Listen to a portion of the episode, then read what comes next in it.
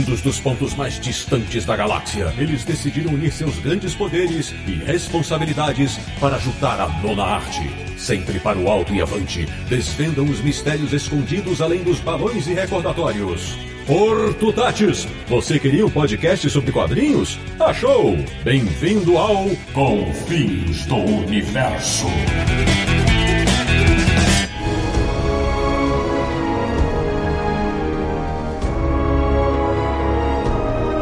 Bem-vindo! Está começando mais uma edição de Confins Universo, o um podcast sobre quadrinhos que tem vários livros na biblioteca da Luciene, que é o podcast do Universo HQ, o site que tem uma casa de bonecas em sua galeria de troféus. www.universohq.com. E o programa de hoje vai analisar e repercutir a série mais sonhadora de todos os tempos. Eu sou o Sidney Guzman, falo de São Paulo, mas gostaria mesmo de estar tomando um chá com Gilbert. De Petrópolis, no Rio de Janeiro, ele que voltou a olhar com medo para gatos depois de um certo episódio extra. Samir Naliato. Quando eu acabei de assistir a série, finalmente pude ter o meu sonho dos justos. Da República de Verão em São Paulo, um cara que adora comer, mas jamais iria a uma convenção de cereais. Marcelo Naranjo. E essa gravação, assim que acabar, eu tenho um compromisso. Eu vou tomar um drink com meu amigo que eu encontro a cada 100 anos, o Sagatiba Man. Ai, meu Deus do céu. Então, aproveitando que Naruto jogou o gancho, da Letônia, excepcionalmente, em nome do Luxemburgo, o único dos nossos integrantes que já encontrou o Rob Gadlin ao vivo, e mais de uma vez, Sérgio Codespote. E atualmente falando do sonhar. E fechando o timaço dos sonhos desse episódio, de Curitiba, retornando ao Confins do Universo, um homem que sabe que dar carona para estranhos é perigoso. Ainda mais se o cara estiver de pijama. Liber Paz. Pois é, terminei de ver a série, fiquei sem rumo, fui dar pipoca pros pombos lá na praça. Olha aí! Pois bem, meus amigos, o programa de hoje é sobre Sandman, série da Netflix baseada nos quadrinhos escritos por Neil Gaiman, que já foi assistida por milhões de pessoas mundo afora. Então prepare-se porque o passeio pelo reino dos sonhos começa agora.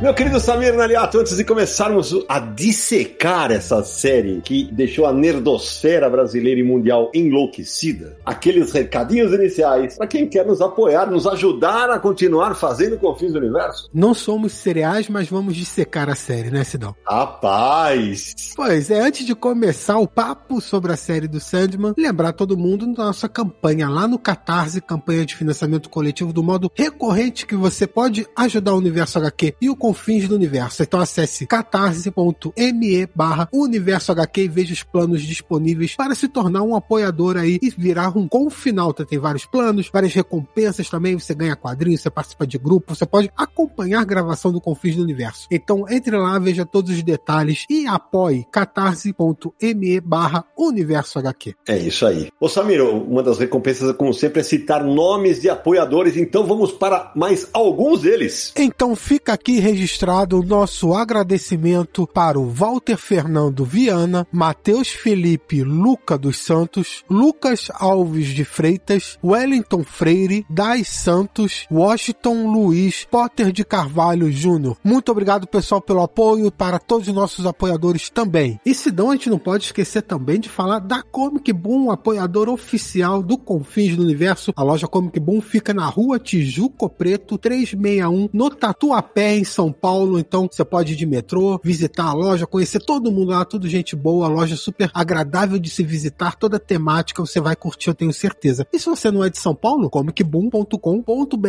eles enviam para todo o Brasil e nas compras a partir de 249 reais, o frete é grátis, não dá para perder, né? E ó, compras pelo site geram um cashback de 15% de desconto em futuras compras. Você acha que isso é pouco desconto? Todos os lançamentos têm 20% de desconto. Entre lá na Comic Boom toda semana para ver. Achou que é pouco desconto? As pré-vendas têm 30% de desconto. Você pode fazer sua reserva toda semana. Sempre tem uma pré-venda nova lá. Confira sempre para não perder nenhuma novidade e aproveite as promoções da Comic Boom. Muito bem. Então agora vamos começar a falar dessa série que deixou todo mundo que já leu Sandman nos quadrinhos alguma vez pilhado, tá atingindo um monte de gente que não leu os quadrinhos. Então vamos falar de quando estreou, né? De quem é o diretor, quem são os atores e tal. E aí a gente começa a discutir a adaptação em si. Eu só queria lembrar uma coisa, que a gente está fazendo esse episódio sobre a série que está disponível na Netflix, né? A adaptação do quadrinho. Isso. Há apenas dois episódios atrás, Confins do Universo 160, a gente fez sobre a série em quadrinhos com essa mesma equipe aqui. A gente reuniu a mesma equipe, já que a gente dissecou os quadrinhos, agora vamos dissecar também a série, as nossas impressões, os pontos positivos, negativos, como foi a adaptação. Então a gente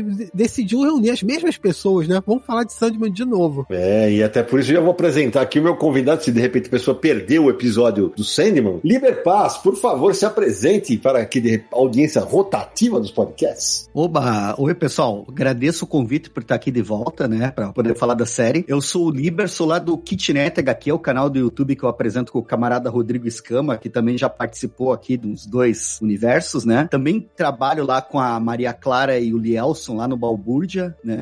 Quer dizer, trabalho. A gente faz um tempo que eu não escrevo, mas a gente tá ali sempre trocando uma ideia, né? E sou professor aqui da universidade, do curso de design. Daí sempre falando de quadrinho e curtindo bastante. Muito legal. E o Liber, no episódio sobre o Sandman, a série em quadrinhos, putz, ficou sensacional. A galera adorou, recebeu muita mensagem, né? Então agora nós vamos começar a falar da série. Seja, você quer fazer uma rápida apresentação aí, não? Vamos lá. A série Sandman, que estreou na Netflix, né? é, são 10 episódios e um episódio extra, adaptado do trabalho do, do Neil Gaiman, originalmente para DC Comics e depois Vertigo, né? Isso é só pra quem de repente tá ouvindo a gente depois, a série estreou no dia 5 de agosto de 2022, no mundo inteiro, né? 5 de agosto de 2022, com 10 episódios e o episódio extra veio depois, né? É, ela é estreada pelo Tom Sturridge no papel Morpheus, né? E também com Boyd Roybrook, Vivienne Achampong e Patton Oswalt. Patton Oswalt fazendo o impressionante papel do Matthew, que é o corpo, né? A série adapta os três primeiros arcos das HQs do Sandman, né? Em 11 episódios. Então, um material que ficou bem fiel, com produção do,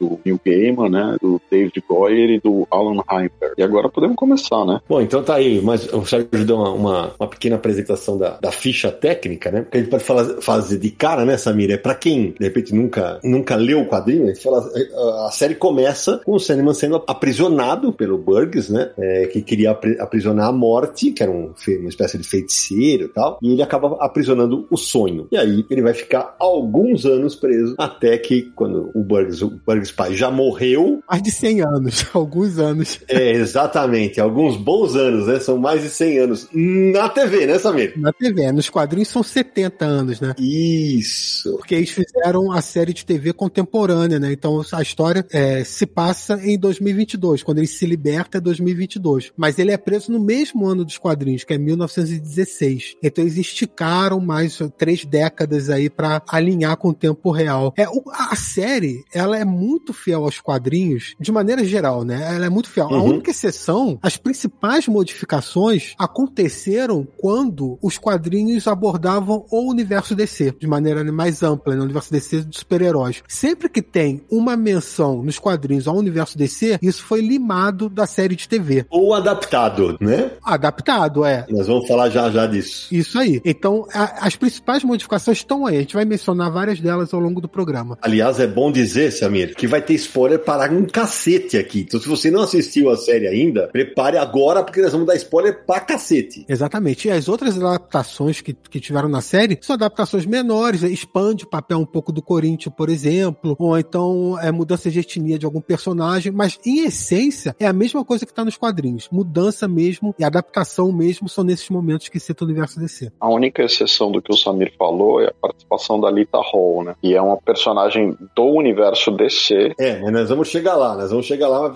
Ela é uma personagem. Como o Hector também é um personagem de super-herói, mas ali não é super-herói, né? Quando é uma parte que cita o universo DC, é adaptado para isso não acontecer. É, é o caso da Alita também, que depois a gente fala com mais detalhes. Exatamente. Então, para você que está nos ouvindo, essa, a série adapta o, arco Prelúdios e Noturnos, depois a Casa de Bonecas e dois episódios de Terra dos Sonhos, né? É, aí, é, já pra gente tirar isso do caminho, é bom a gente já citar para depois poder falar dos episódios da série. O que ficou de fora desses três primeiros livros encadernados dos quadrinhos são as histórias que contam o relacionamento do Sandman com a Nada, a Nada que aparece em um dos episódios, mas é, a história realmente que conta é, o que aconteceu entre os dois não está nessa primeira temporada. Então ficou de fora. E as outras duas histórias são Sonhos de uma Noite de Verão, que é que explora mais o relacionamento do Sandman com Shakespeare, e Fachada. E Fachada, aliás, eu acho que vai ser um dos episódios, se entrar na série, eu tenho dúvidas que entre, mas se entrar, vai ter mais adaptações, porque ela é toda baseada em uma super heroína do universo DC. E como eles estão mudando muito quando isso acontece, esse episódio vai ser mais complicado, mas esses três ficaram de fora da primeira temporada. Eu de verdade acho que esse episódio vai ficar de fora. Eu acho que ele vai ficar de fora, porém, o episódio da nada eu creio que vai voltar lá na frente amarrado de outra maneira. Ah, mas sem dúvida. Uhum. Liber, e aí? Me fala uma coisa. Você também, eh, a gente tava no FIC quando a série foi lançada, eu lembro que a gente até comentou sobre isso. Você, eu queria primeiro saber, eu, eu não maratonei, tipo, eu fiz, eu vi tudo em dois dias. Como é que foi para você? Cara, eu cheguei do aeroporto do FIC aqui em Curitiba. A gente saiu de lá, tava sol 29, 30 graus. Chegamos aqui, tava 13 graus com chuva. Aí se enfiamos embaixo das cobertas, pegamos uma garrafa de cachaça que a gente comprou no mercado municipal, demos play e fomos, cara. Eu fui parar duas da manhã, eu parei, quando acabou o último episódio. Ai, que legal. Ah, ô Sidão, você disse que você não maratonou? Eu não maratonei, tipo, aquele negócio de vento. Claro que maratonou. Ah, não. Eu vi quatro episódios num dia. Não, cinco episódios num dia. É, isso é maratonar. Você viu tudo em Ah. dois dias, você maratonou, pô. Ah, ma- ma- maratonar não é quando é tudo no mesmo dia? Não, maratonar é quando você vê numa sequência, mas você vê em todos os dois dias é maratona. Ah, então tá bom. Assim, se tivesse demorado 10 dias, duas semanas, aí ok. Que, aliás, aliás, já vou colocar aqui, hein? Pra mim, a Netflix devia ter lançado um por semana. Ah, sem dúvida. E aí teve gente que falou, não, duas, o Cássio achou, e você, Nara? Eu concordo. É, Eu gosto assim, lança três pra começar, tipo um esquenta maior, e aí sim um por semana. Eu acho que é o melhor formato que tem. Eu concordo. Eu acho que a, Net, é que a Netflix aí tem um, ela tem um modelo diferente dos outros streamings. A Disney Plus lança semanalmente, a HBO Max lança semanalmente, a Netflix não. Ela sempre foi de lançar tudo junto. Quando eles fizeram a última temporada de Stranger Things, eles ainda separaram em duas partes a temporada. Uhum. Mas normalmente eles lançam tudo de uma vez. E, e engraçado porque quando lança semanalmente, parece que a série ganha uma vida longa maior entre o público, porque tá toda semana, fica a semana toda alguém comentando até o próximo episódio, né? É. Mas o Sandman acabou acontecendo um caso de que rendeu muita coisa em rede social, meme, discussões. É, aconteceu muito com o Sandman. O Sandman tá a terceira semana aí, quando a gente tá gravando, óbvio. Terceira semana, e ficou no topo da Netflix, né? Uhum. Pra mim, cara, o fato de ter meme com a Ana Maria Braga e o Sandman é a prova irrefutável de sucesso, cara. Teve um outro meme que é espetacular, que os caras eram várias pessoas que parecem, e uma delas é um ex-BBB, o Serginho Orgastic. Sim. É, e eles colocaram, e parece isso. A Netflix contratou o Serginho pra fazer é, ações pra série do Sandman. Não sabia. Ele respondendo mensagens de espectadores. Que legal, olha aí, que bela sacada. E tudo isso a partir do meme. E sem falar que o meme do duelo entre Sandman e Lucifer também virou meme. Verdade. As pessoas criaram várias versões diferentes pra aquilo. Naranjo fez uma de quadrinhos, não fez, Naranjo? Ou, ou- ou pelo menos compartilhou. Como é que é aquela dos quadrinhos? Não, eu compartilhei uma que explodiu, teve mais de 11 mil likes. Mas eu não posso falar aqui em horário é, permitido só para maiores de idade. É assim, eu sou a esperança. E o, o Lúcifer na resposta dizia: Eu sou o meu pim na sua pança. Aí ele continuava desmaiado. Então, o outro que viralizou é ele fala: Eu sou a esperança, hein, Lucifer? Eu sou o Brasil. Aí ele pum, cai morto. É, exatamente. What can survive the anti-life? Agora, Sérgio, deixa eu te perguntar uma coisa. Hoje eu tava na minha aula de Pilates, quando eu conversando com uma menina de 17 anos, e ela falou o seguinte: É, eu, eu gostei do Sandman, só que eu achei meio parado. A gente falou sobre isso no episódio dos quadrinhos, que Sandman não é uma revista de ação. Você acha que nós, por sermos fãs do quadrinho, a gente tá acostumado com aquele ritmo que a molecada hoje só fica esperando uma série da Mara? Eu acho que sim, eu acho que existe esse problema. Eu acho que existe um problema na série que é, talvez seja a única coisa que eu realmente não curto tanto, Uhum. é que a série é muito fiel, digamos, tematicamente, muito fiel a certos aspectos dos quadrinhos, mas é uma outra linguagem, né? E dentro dessa outra linguagem, eles gastaram muito dinheiro, os atores, e, e numa série lá de cenários, coisa, mas às vezes eu acho que perde um pouco a questão da linguagem própria, do tempo próprio da televisão e do cinema, que é aí que você entrou. Então, assim, eu sinto que outras séries, outras adaptações, a questão do suspense, do drama, o timing, o ritmo dessas coisas para essas outras séries, é muito diferente dessa do Sandman, na minha opinião. E não acho que seja só uma questão de você ter um, um, um HQ, por exemplo, que tem menos ação, né? Porque no episódio do, da Joana Constantine, no episódio do confronto com o Corinthians, com o John Dee, essas coisas podiam ter um timing, às vezes, um pouco mais tenso, um pouco menor. O que eu acho que aconteceu também é que a série, ela é, digamos, mais acessível para todo mundo, para ser mais acessível para o público em geral, ela é um pouco menos violenta e, ao mesmo tempo, ela, é ela, ela perdeu um pouco da erudição e da sutileza, assim. Mas se você comparar com uma série da Marvel, não acontece nada, às vezes. Não, sim, mas eu, eu quero, quando você fala de perder sutileza, você acha que isso é bom ou ruim? É ruim na minha opinião. Porque, por exemplo, quem lê os quadrinhos, o episódio do Constantine, né, o tempo todo ele tá escutando aquelas musiquinhas do Sandman e não sei o que, tocam e que acontecem, não sei o que. Nesse episódio, apesar de ser com a Joana, todo esse, esse prelúdio que fazia essa ligação do Mr. Sandman, Give Me a Dream, as musiquinhas que ele tá escutando, tudo isso sumiu, né? É, Lembre-se que para usar na série tem que pagar direitos autorais disso também. Exatamente, é isso aí que eu ia falar. Eu entendo, mas é só um exemplo de onde onde algum tipo de sutileza se perdeu, né? Não, eu concordo. E, e, muita coisa a série teve que deixar mais explicado, vamos dizer assim, do que nos quadrinhos. Justamente por causa do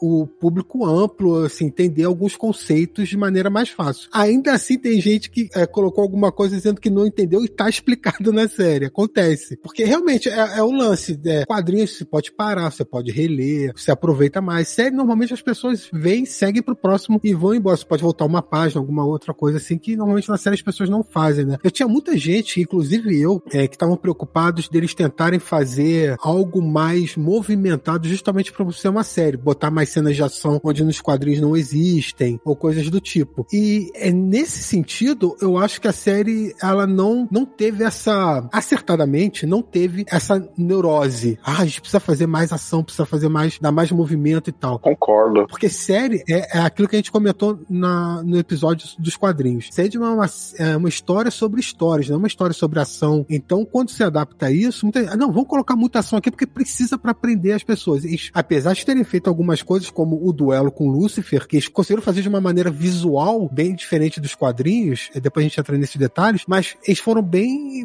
conseguiram dosar a mão nisso. É, até mesmo no confronto com o Corinthians, fizeram a mesma coisa, né? Fizeram um pouco mais dramático do que os quadrinhos e tal, um pouco diferente. Que eu acho que que é justamente por causa de ser outra mídia. Eu acho que é por conta disso. Sim, sim. E eles também, como eles sabem o andamento da história, coisas que nos quadrinhos muitas vezes o próprio New Gaiman e tinha um plano, mas detalhes ele não sabia muita coisa para frente, né? Eles conseguiam na série colocar coisas que não tem nos quadrinhos, mas que já dá a dica do que tá por vir. Muitas vezes eles adiantam subplot que vai se pagar na segunda, terceira temporada. O que eu acho que assim, logo de cara, série enfrentou dois problemas de adaptação. Primeiro problema de adaptação é que eles não queriam que as pessoas fossem tentar decifrar a cronologia da DC, que é da década de 80, 90. Então, vamos eliminar a maioria das referências que não precisa da DC se a gente puder. Mas você acha isso um problema, Sérgio? Que para mim não. É um problema de adaptação. Você tem que achar uma maneira de transformar aquele negócio dentro da história, fazer funcionar. Ah, entendi, entendi, entendi. Porque para mim eles resolveram bem. Sim, eu concordo. Mas é a primeira questão que a série sofreu. Sim, sem dúvida. Deixa eu só pontuar uma coisa nisso, Sérgio. Eles não mudaram apenas porque, ah, vamos mudar para simplificar. É porque eles não tinham também o direito de fazer isso. Eles não podiam colocar o Caçador de Marte. Eles não podiam botar nem o John Constantine. O New Game deu uma declaração dizendo que a Warner proibiu de usar o John Constantine na série. Então,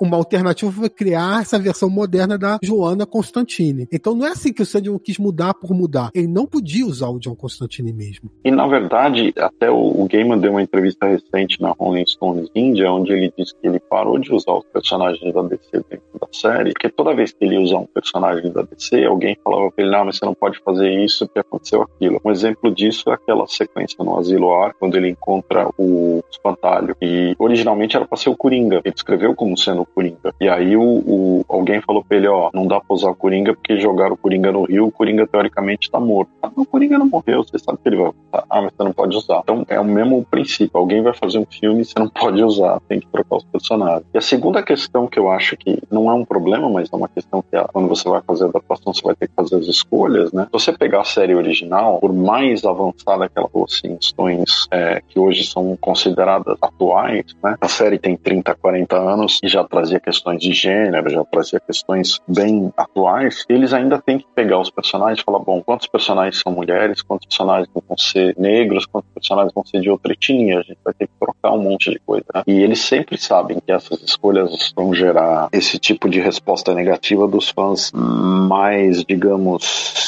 Burros, dos fãs mais burros.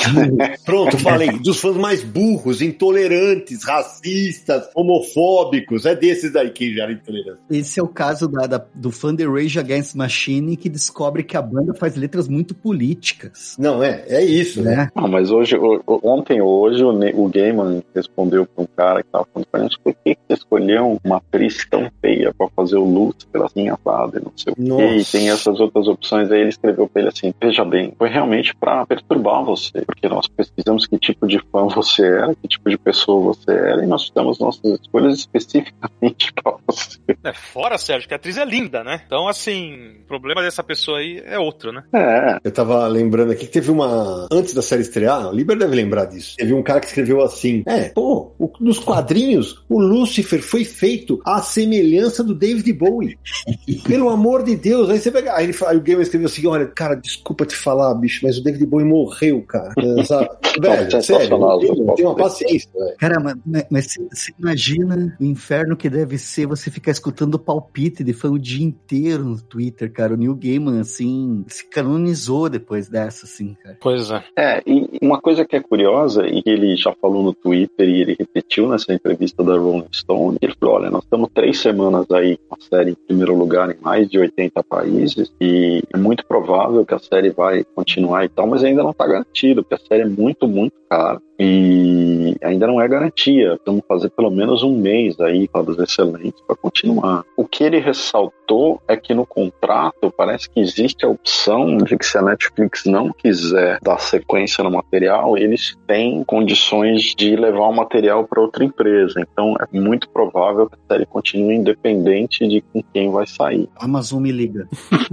Cara, não, eu, eu acho de verdade que a Netflix não vai ser tão tapada, sério, não é possível. Não, não vai, não vai. Não vai, não vai, cara. Não tem. Cara, mas, mas eu não sei até se de repente não ia ser legal pra série se acontecesse uma mudança dessa. É. Porque a Netflix eu acho que deu uma amenizada, uma segurada no freio, assim, que foi. Ficou estranho às vezes. Em que sentido, Liber? Cara, por exemplo, assim, é, a gente pode. É, claro, a gente pode dizer que é detalhe besta, né? Mas, por exemplo, no final lá do primeiro episódio, que a gente tem o clássico eterno despertar, vira o eterno adormecer, o eterno dormir. Ah, é, É. exatamente. Que ficou um troço assim, cara, que você olha assim e fala que coisa mais. Se você lembra do quadrinho, ficou muito palha. É, esse é o único problema do primeiro episódio pra mim. E não era uma cena tão pesada, né? Não, não é. Eu acho que era uma cena, talvez fosse uma cena de mais gastar mais. Não, talvez fosse isso. Porque ia ter mais pesadelos. Pra, pra quem tá só ouvindo a gente e não leu o quadrinho, Samir, explica o que, que era o Eterno Despertar. No final, a maldição do Sandman, que ele prega lá no cara que aprisionou ele, é o eterno despertar. O que, que é isso? O cara vai ter o resto da vida dele pesadelos. Ele tem um pesadelo e ele acorda. Aí quando ele acorda, ele vê que tá dentro de outro pesadelo. Aí ele acorda de novo. Ele nunca vai acordar. Esse loop é infinito. Ele vai ter eternos pesadelos pensando que tá acordando, mas não tá. Tá tendo pesadelo atrás de pesadelo. Na série, ele colocou o eterno adormecer, ou seja, o cara vai dormir pra sempre. Assim. Até mostra o cara deitado na cama meio que se mexendo, mas não deixa claro que ele tá tendo um pesadelo dentro do outro, né? Então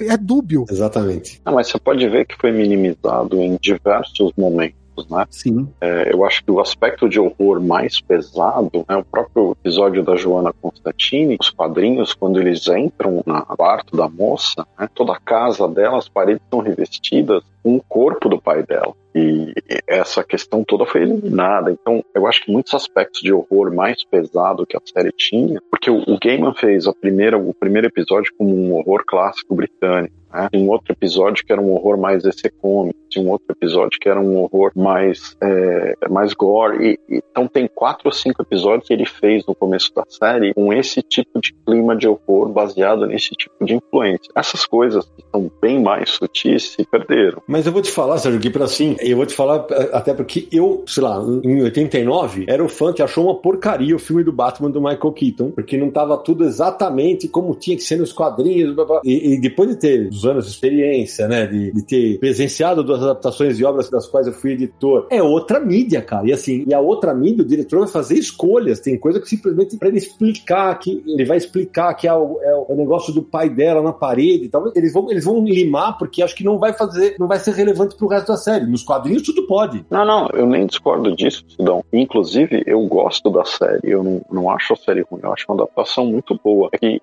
como tá todo mundo falando, com raras exceções, falando muito bem das séries, eu quero frisar alguns aspectos onde competindo no mercado normal, hoje em dia tem tantos dramas excelentes, uma série como Sandman, que é uma mistura de horror psicológico, né, não é tanto uma série de ação, você às vezes está competindo, apesar de ser fantasia e tal, está competindo com umas séries espetaculares dramáticas, entendeu? E aí você tem que pôr no mesmo ponto, né? Ô, Sérgio, essa amenizada aconteceu também, não só nessa parte da violência, mas por exemplo, nudez foi cortado. Sim. Uhum. É, a cena da lanchonete, que ainda é muito impactante, mas nos quadrinhos é muito mais gráfica. Sim, o próprio Calliope também, né? Exatamente. A minha única questão é, eu não tenho certeza que isso é coisa da Netflix. Eu, de verdade, eu acho que não. Talvez seja da produção mesmo. É, seja da produção mesmo, entendeu? O Neil Gaiman mais de uma vez disse que não tinha ninguém em cima deles exigindo nada e disse mais de uma vez que se essa série tivesse sido pela Netflix ou por qualquer outro serviço de streaming, seria exatamente a mesma série. Então, assim, eu não tenho motivos para duvidar disso por tudo que a gente já viu até agora. Eu acho que é uma escolha da produção de tentar tornar a série mais abrangente, atingir o maior número de pessoas possível. Total. É, o próprio episódio da Calliope, né, eles amenizaram a questão do abuso sexual, evitando um monte de gatilho. Eu acho que foi uma solução muito feliz por parte da produção, né? É verdade, foi mesmo. E,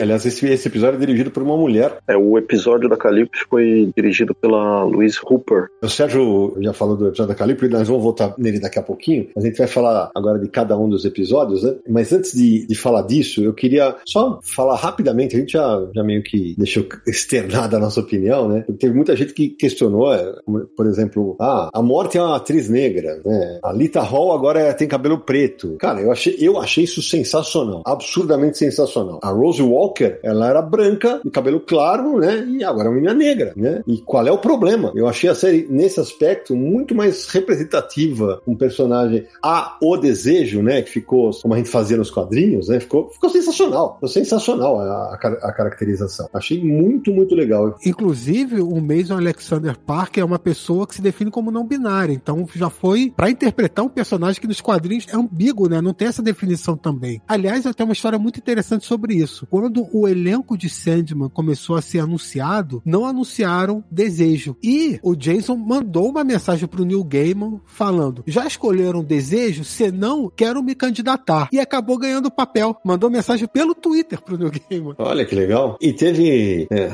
não dá nem pra levar em consideração, mas apareceram uns prints, né? No, no, logo que todo mundo começou a assistir. No episódio em que Sonho encontra Desejo, Sonho fala Irmani. Isso tá só na legenda. E aí teve cara surtando, olha lá, não sei o quê. Gente, sério, velho. Na, na, época dos quadrinhos usava o A porque não existia. Agora, se hoje existe a, a, forma neutra de se falar, por que não usar? Porque em inglês, como é que é? Então, isso é uma coisa da legenda, da tradução e da legenda. Porque em inglês, o Sandman fala siblings, que seria assim: brother é irmão, sister é irmã. Siblings é um irmão ou uma irmã. É, não tem o gênero em inglês, né? Dessa palavra. É isso. E em português não existe essa palavra. Ou é o irmão ou é a irmã. Então a legenda decidiu usar dessa maneira. Achei muito legal o cuidado do pessoal com esse tipo de detalhe na legenda, porque daí faz muito sentido na nossa língua portuguesa, né? Sim, concordo, concordo muito. For I am the king of dreams and nightmares.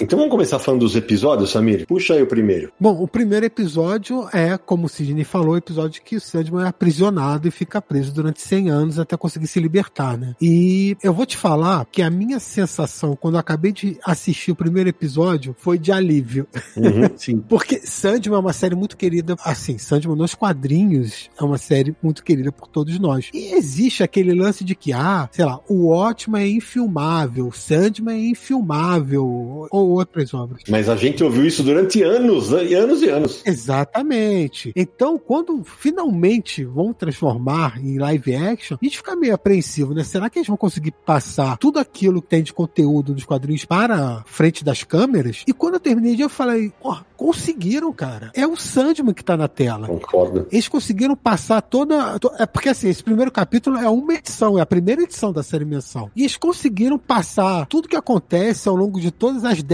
do Sandman preso. É um personagem que não fala no primeiro episódio.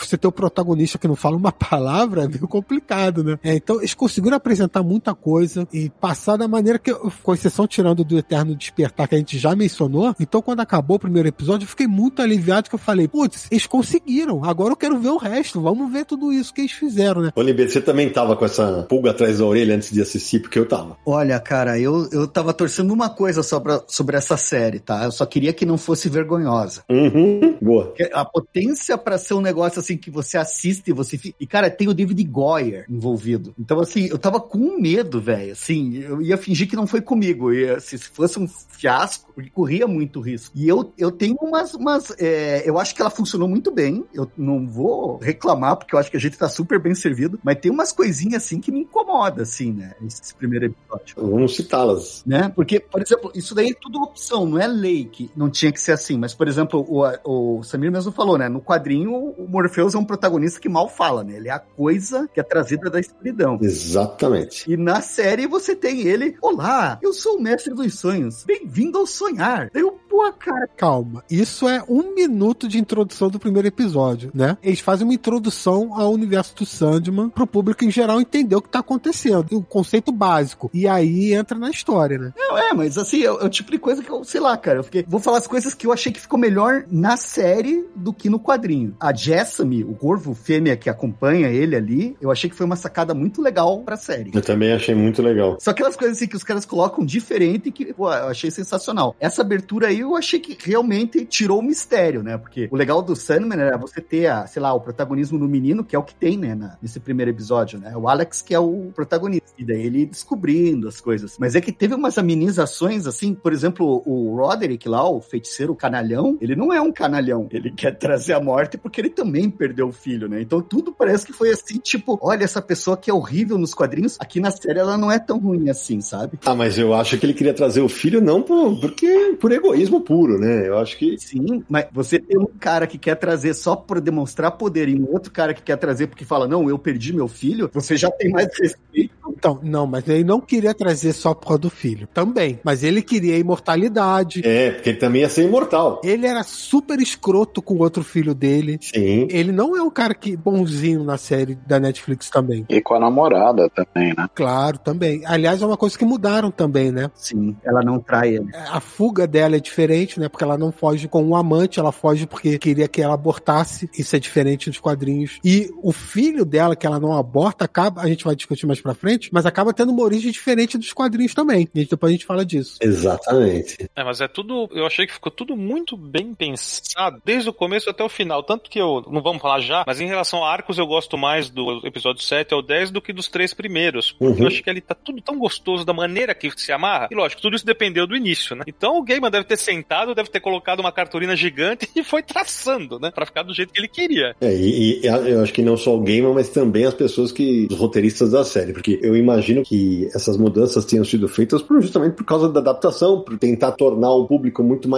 amplo do que deixar só. Não, você mas tem razão, tem razão. É bem isso mesmo. Eu vou dar um exemplo prático do meu lado. Era como se, se a gente fosse fazer laços e não fizesse Turma da Mônica do Maurício no cinema. A gente tinha que falar com todo o público da Turma da Mônica, e não só com o público que leu Laços, que era, é grande, mas era muito é infinitamente menor. Eu acho que era basicamente isso que eles precisavam fazer. Eles precisavam ti- atingir mais gente. E aí eu, eu queria já primeiro jogar essa pra vocês. Aqui em casa, eu tenho uma não leitora de Sandman que amou a série. Amou. Enlouqueceu com a série. E eu queria saber se vocês tiveram contato com pessoas que não leram a série. Sim, cara. Eu tenho um amigo meu, aliás, um casal de amigos meus, né, que não, não manjava nada de quadrinho, assistiram e piraram o cabeção. Aí o cara, nossa, é sensacional. A galera gostou, gostou bastante. Eu tenho um amigo que, assim, ele achou ok, tá? Ele não achou excelente nem nada. Ele achou ok. Só que ele falou que depois de cinco minutos desse episódio, ele falou: Eu chorei. Eu comecei a chorar, porque me emocionou aquele episódio. Então, cada pessoa mexe em algo de uma maneira diferente. Eu acho que o objetivo da série era atingir um monte de gente não conhecia o material, né? não só os fãs. Eu acho que eles cumpriram esse objetivo de uma maneira fenomenal. Aquela coisa que o Sandman sempre fala que o interesse dele é contar a história, não sei o quê. Então ele trouxe para esse público que não conhecia Sandman, um material que é fiel, conceitualmente muito fiel ao original e muito mais amplo que o número de leitores que ele tinha regularmente da série. Sandman nunca esteve no topo da lista, com exceção do último, da última revista, né, com o número 75. As outras revistas todas, ele sempre estava ali, os 40 mais vendidos, nos posição 45 e tal, mas ele nunca foi assim. Best seller, né? É, e na Netflix ele tá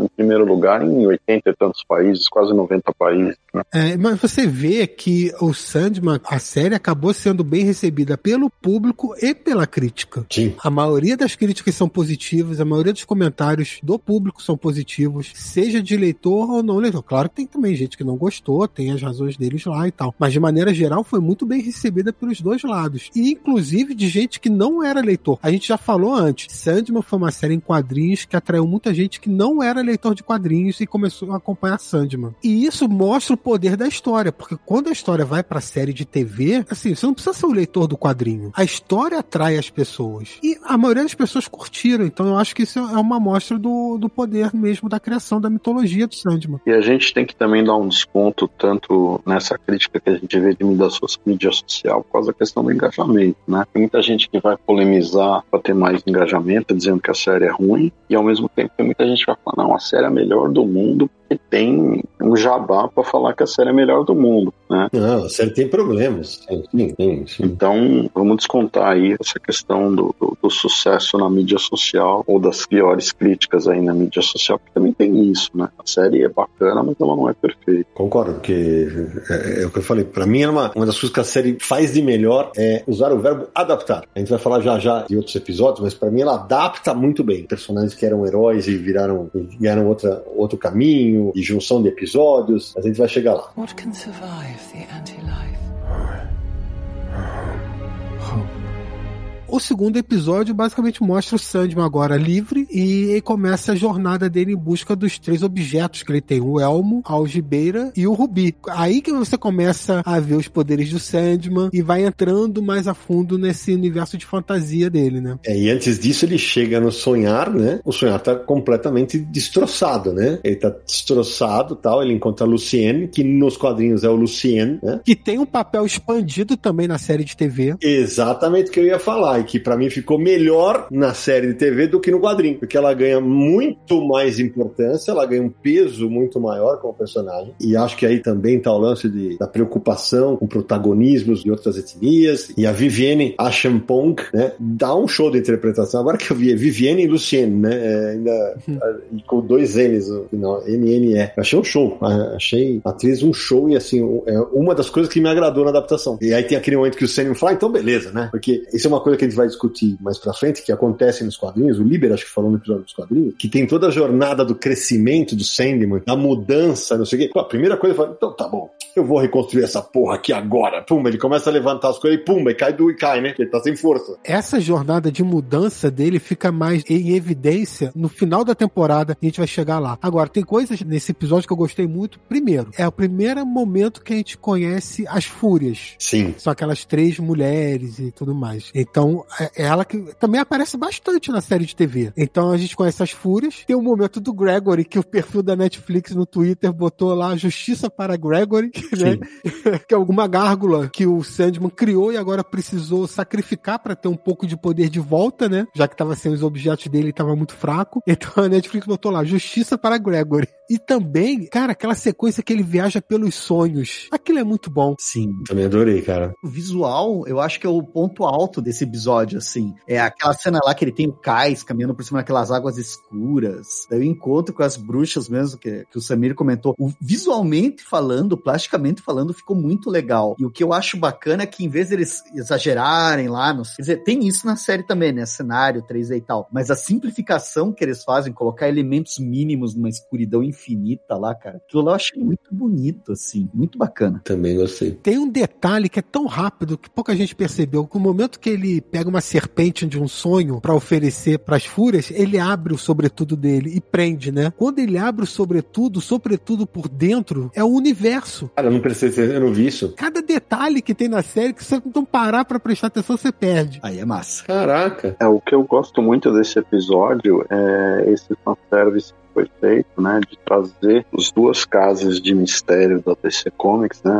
a casa do mistério, né, e a casa dos segredos, com o Caim e Abel, né, a primeira vítima e o primeiro assassino, a primeira história do gênero, né, para dentro do visual de TV, do, do, do seriado, com a presença inclusive do Gold, do Gregory, todos aqueles personagens. E é isso, é, isso é como o Sérgio falou, é um baita fanservice, né? Porque esse é pros caras que gostam da série em quadrinhos tal, mas você vê, funciona para quem é aquele negócio, vai ter várias camadas de entendimento, né? E aí funciona muito, né? Funciona muito. Ah, e, gente, eu esqueci de falar de uma coisa. Naquela introdução que aparecem os sonhos todos lá, logo no, no primeiro episódio, né? Ali o. Assim como o Gaiman fez os quadrinhos, começam a aparecer personagens que lá na frente vão aparecer. Uma delas é a Barbie, que ela é personagem da, da casa de bonecas, e ela aparece como uma criatura que parece um, sei lá, um cachorro gigante, sei lá o que é aquilo, é o Martin Desossos. E ela só vai aparecer lá na frente, né? Na casa de bonecas, e ela é a protagonista da saga Um Jogo de Você. E o Martin Desossos só aparece na saga O Jogo de Você. Exatamente. Esse é um dos exemplos daquilo que eu falei que eles puderam plantar dicas que vão se pagar muito lá na frente, porque isso não tem no quadrinho. O Martin Desossos não aparece antes. Exatamente. né? A Barbie no mundo de fantasia dela é lá no jogo de você. Aqui eles exploram muito mais isso. Na Casa de Bonecas, por exemplo, né? Sim, e não, e tem tudo a ver também com a história maior que depois ele vai contar, né? Porque era o, o reino lá do jogo de você, que depois vai aparecer de novo lá no, no mais recente, né? Aquele Overture. Né?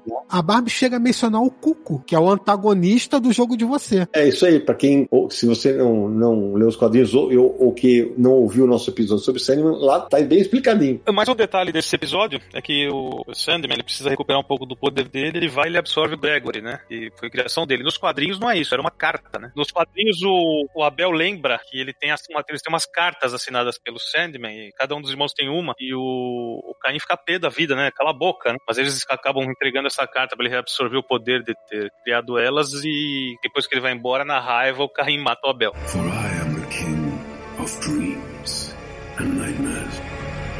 Aí a gente chega o terceiro episódio, que é quando realmente começa a jornada dele em busca dos objetos. A primeira parada é a algibeira, né? Então ele vai para Londres e esse episódio é um dos que tem mais mudanças em relação aos quadrinhos, porque é o episódio do John Constantine que eles não puderam usar. Então eles tiveram que criar toda uma história para poder sustentar essa personagem nova que é a Joana Constantine. Então ela tem uma apresentação totalmente nova, eles exploram ali um background, um passado dela, para uma espécie de trauma que ela tem o contato com o Sandman é diferente. Então tudo isso acabou mudando bastante em relação ao que acontece nos quadrinhos. E é nesse episódio que surge o Matthew o Corvo, né? Sim. É, mas, a, mas ao mesmo tempo, a Johanna Constantine, né? Constantine. Ah, é, Constantine. Isso virou uma polêmica na internet. Ah, meu Deus. Ei, rapaz. Aliás, diga-se de passagem, a série do Sandman na Netflix está certa. É Constantine. A DC está errada quando coloca os personagens falando Constantine. Porque vamos lembrar, o John Constantine, que a gente fala Constantine no Brasil, mas é um personagem inglês, né? Na pronúncia na Inglaterra, e isso tem nos quadrinhos, é cânone na revista Hellblazer. Ele até diz: Meu nome é Constantine. E ele fica até puto quando outros falam Constantine. Ele corrige. Só que com o tempo isso acabou indo e a DC assumiu Constantine. Mas originalmente era Constantine mesmo. É Constantine sotaque americano. Mas quando aparece a Johanna Constantine, ela traz características do seu primo famoso confuso, né? Ou Nos quadrinhos, né? Ela é a antepassada, porque todo mundo que cruza na vida dela se fode, ela é pegadora, ela é bissexual. Cara, ela é melhor que o John Constantine. Ela é a versão do John Constantine que deu certo, cara. Olha aí, olha o Liber aí, hein? Agora sim. Não, pô, cara, vamos pegar ela na série, cara. Ela aparece, olha como ela se veste bem, cara. Ela é fina, ela é elegante, assim, ela anda assim, pô, a senhora de tudo ao redor, né, cara? E daí, uma coisa que eu achei engraçado na série é ela ter o apartamento bagunçado. Que acho que eles fizeram isso deixar, olha, ela é parecida com o John Constantine, mas não combina com ela, cara. Ela é o tipo de pessoa que ia ter o apartamento perfeitamente organizado, assim, sabe? O John Constantine tá sempre fumando, com a roupa, aquele sobretudo sempre surrado, sujo, né? É, então, esse é outro problema. Dois caras de sobretudo, não dá, né? Com a do Corinthians, né, que você tá falando. O Corinthians. Vai, Corinthians! Vai. Ele foi, viu? ah, foi. O- mas o, o- Era isso, ia ter dois personagens muito similares fisicamente, né? Ia ficar estranho. Mas aí eu acho que algumas nuances que tem nos quadrinhos nesse episódio se perderam mesmo. Algumas conversas, o Sérgio citou o lance das músicas. Esse episódio realmente teve que ser bem mexido pra série. Muito mesmo. Eu vou te falar uma coisa que eu achei engraçado nesse episódio. Porque ela aparece, esse lance das músicas era meio que pra criar um clima, né? O John Constantine ele fica algumas páginas recebendo notícias de que tem uma ideia pairando em volta dele. E daí aparece no, no quadrinho a Mad Head lá, né? Falando pra ele: olha, ele voltou, ele voltou. Aí o que eu acho um sarro é que na série de TV, a única coisa que aparece é a Mad Head falando ele voltou. Aí a Joana olha pra ela e fala: quem voltou? O Sandman dela. Ah, tá. Daí quando ela se vira pra continuar andando, o Sandman tá na frente dela, na hora, sabe? Tipo, eu achei muito engraçado. Assim. Chamou, chamou, né? Chamou. Não, na hora, assim, tipo, ela dá a profecia de algo que vai acontecer dois segundos depois, né? Eles, ela vira e se encontra com ele. É, o que eles mantiveram é que o Constantine, ele tem aquele episódio de Newcastle, né, que é um episódio dramático na vida dele, e ela tem um episódio similar. Tanto é que nos quadrinhos o que o Constantine quer é que ele pare de ter aqueles pesadelos, aqueles sonhos, né, e ela quer uma coisa similar também. Então a adaptação foi feita até esse ponto. Agora, é, eu quero falar do Matthew, porque o Matthew ficou ótimo na série, cara. Foi muito espetacular. Que personagem legal que ele ficou na série. Ficou mesmo, ficou mesmo, cara. É, o, a escolha do Patton Oswald pra voz do, do, do Matthew é perfeita também, né? E, e, Samir, e no terceiro episódio também tem uma. É, aquele negócio do exemplo dos quadrinhos que o Gamer vai plantando sementes e colhendo aos poucos, né? A Ethel, né? Que tem um caso com o Burgess no primeiro episódio, ela visita o filho, né? É, então, aí a gente descobre que o John Dee é filho dela, mas que é filho dela porque ela, ela foi o filho que nasceu do aborto que ela não quis fazer, né? Então ligou o John Dee ao Burgess, que no quadrinho não é esse o caso. Não é. Nos quadrinhos, o John Dee é o vilão Doutor Destino, que é um adversário da Liga da Justiça. Foi criado lá na Era de Prata, teve vários confrontos com a Liga da Justiça, com esse negócio de plantar os sonhos na- nos heróis e tal, pra tentar vencer os heróis, os pesadelos. E tinha o Rubi já nessa época, e tinha o Rubi que usava. E o Sandman pegou tudo isso pra incorporar na mitologia do Sandman. E na série de TV eles tiveram que criar uma outra origem pro John Dee, porque ele não podia ser o vilão da Liga da Justiça. Então ligaram ao Burgs e tudo isso. E, e achei que funcionou muito bem. Eu achei uma ótima adaptação isso. Sim. Mas você sabe uma coisa engraçada que eu tô vendo aqui no Google? Eu fui dar uma olhada no elenco, né? Pra ver o nome do ator, que é o David Né? Só que aqui ele tá acreditado como o Doutor Destino, só que ele não é o Doutor Destino, né? Não, é só o John Dee. Daí aqui no elenco ele aparece Doutor Destino. E, outra coisa, assim como nos quadrinhos, ele tá internado, mas ele não tá internado no asilo Arkham, né? Ele tá num outro lugar de tratamento e tal, porque não podia usar o asilo Arkham. Mas assim, tentaram manter o máximo possível do espírito do que tá nos quadrinhos. E eu gostei. Só lembrando que o David Thewlis é o mesmo ator do vilão do filme da Mulher Maravilha, né? Do primeiro filme. Sim, ele também participou da franquia Harry Potter. E a atriz que faz a Johanna Constantine é a Jenna Coleman. A Clara. Doctor Who. Aliás, tem muito personagem de Doctor Who, né? Isso foi uma das coisas que a internet enlouqueceu, porque os Ruvians, né? Os fãs de Doctor Who, começaram a falar assim, pô, ah, fizeram, foram fazer o Sandman, chama o Doctor Who, não sei o quê. Chama, tem vários personagens, né, Naranja? Não, a verdade é que quando você começa a assistir muito seriado em inglês, você entra num vórtice, que nem o do seriado. Você vai encontrar alguns deles toda hora. É fatal. Não é à toa que o elenco tem muito inglês, porque o New Gaiman é inglês, né? É, não é à toa que o Sandy vai, vai buscar um dos objetos em Londres. Quem ficou preso é décadas e décadas em Londres, né? É, é muita coisa pessoal pro New Gaiman e eles mantiveram isso na série. What can survive the anti-life? Bom, e aí? E aí nós vamos pro inferno. Aê! Né, Liber? E... Cara, eu, eu vou ser sincero que esse episódio do inferno, desses quatro primeiros, é o meu favorito, assim, cara. Ele me, me surpreendeu, assim. Eu curti pra caramba esse do inferno, cara. Achei redondo. Duas coisas muito importantes nesse episódio. A primeira, mais uma vez tiveram que mudar alguma coisa, porque nos quadrinhos tem o Etrigan. E não se podia usar o Etrigan na série do Sandman na Netflix. Então criaram lá um outro demônio que também fala rimado, mas que não é o Etrigan, é um outro lá que cuida da- das entradas do inferno e tal. É bem assustador, aliás. É bem assustador, mas seria legal o Etrigan, seria, vai. Seria. Eu podia chegar assim, a panela de ferro faz pem, pem, pem. Olha quem está aqui, é o Sandman. Meu É. Deus do céu, se ele fizesse essa rima, Naranjo, você estaria demitido na hora, velho. Ora, nada rima com Sandman, esse que é o problema. O, o Etrigan, que é um personagem criado pelo Jack Kirby, vamos lembrar, então ele não tá na, na série, mas criaram lá um outro demônio pra ocupar aquele espaço. Mas aquele Squatter Bloat da série, ele tá no quadrinho. É ele que abre o portão. Ah, olha aí. Ele tá no quadrinho. Só que daí ele não acompanha, né? Quem acompanha Etrigan. E inclusive no quadrinho, o Morpheus joga boliche com o Squatter Bloat, cara. É muito legal a cena lá. Ele agarra o cara pelo rosto, lá você tá sendo desrespeitoso, joga ele que nem um- uma bola de boliche contra a parede. Mas é o Etrigan que foi substituído pelo Squatterblot que leva ele pelo aquele caminho do inferno até passar pela nada. É isso mesmo. Esse é outro ponto importante da série. A aparição da Nada. E pela primeira vez você tem a ideia de que o Sandman, ele muda de aparência com quem ele tá falando. Então a Nada vê o Sandman como um homem negro, que foi como conheceu lá com o primeiro povo, né? É o Kaikur, né? Exatamente. É exatamente isso, né? Que na hora que ele, o cara faz um caminho, até o, o Sandman fala, ah, pô, esse caminho, não sei o que e tal. Aí quando ele olha pra uma espécie de janela, tá a nada, um dos seus amores. É, ela tá numa cela no inferno. E ele, mais uma vez, num show de arrogância, né? O seu sonho. Não,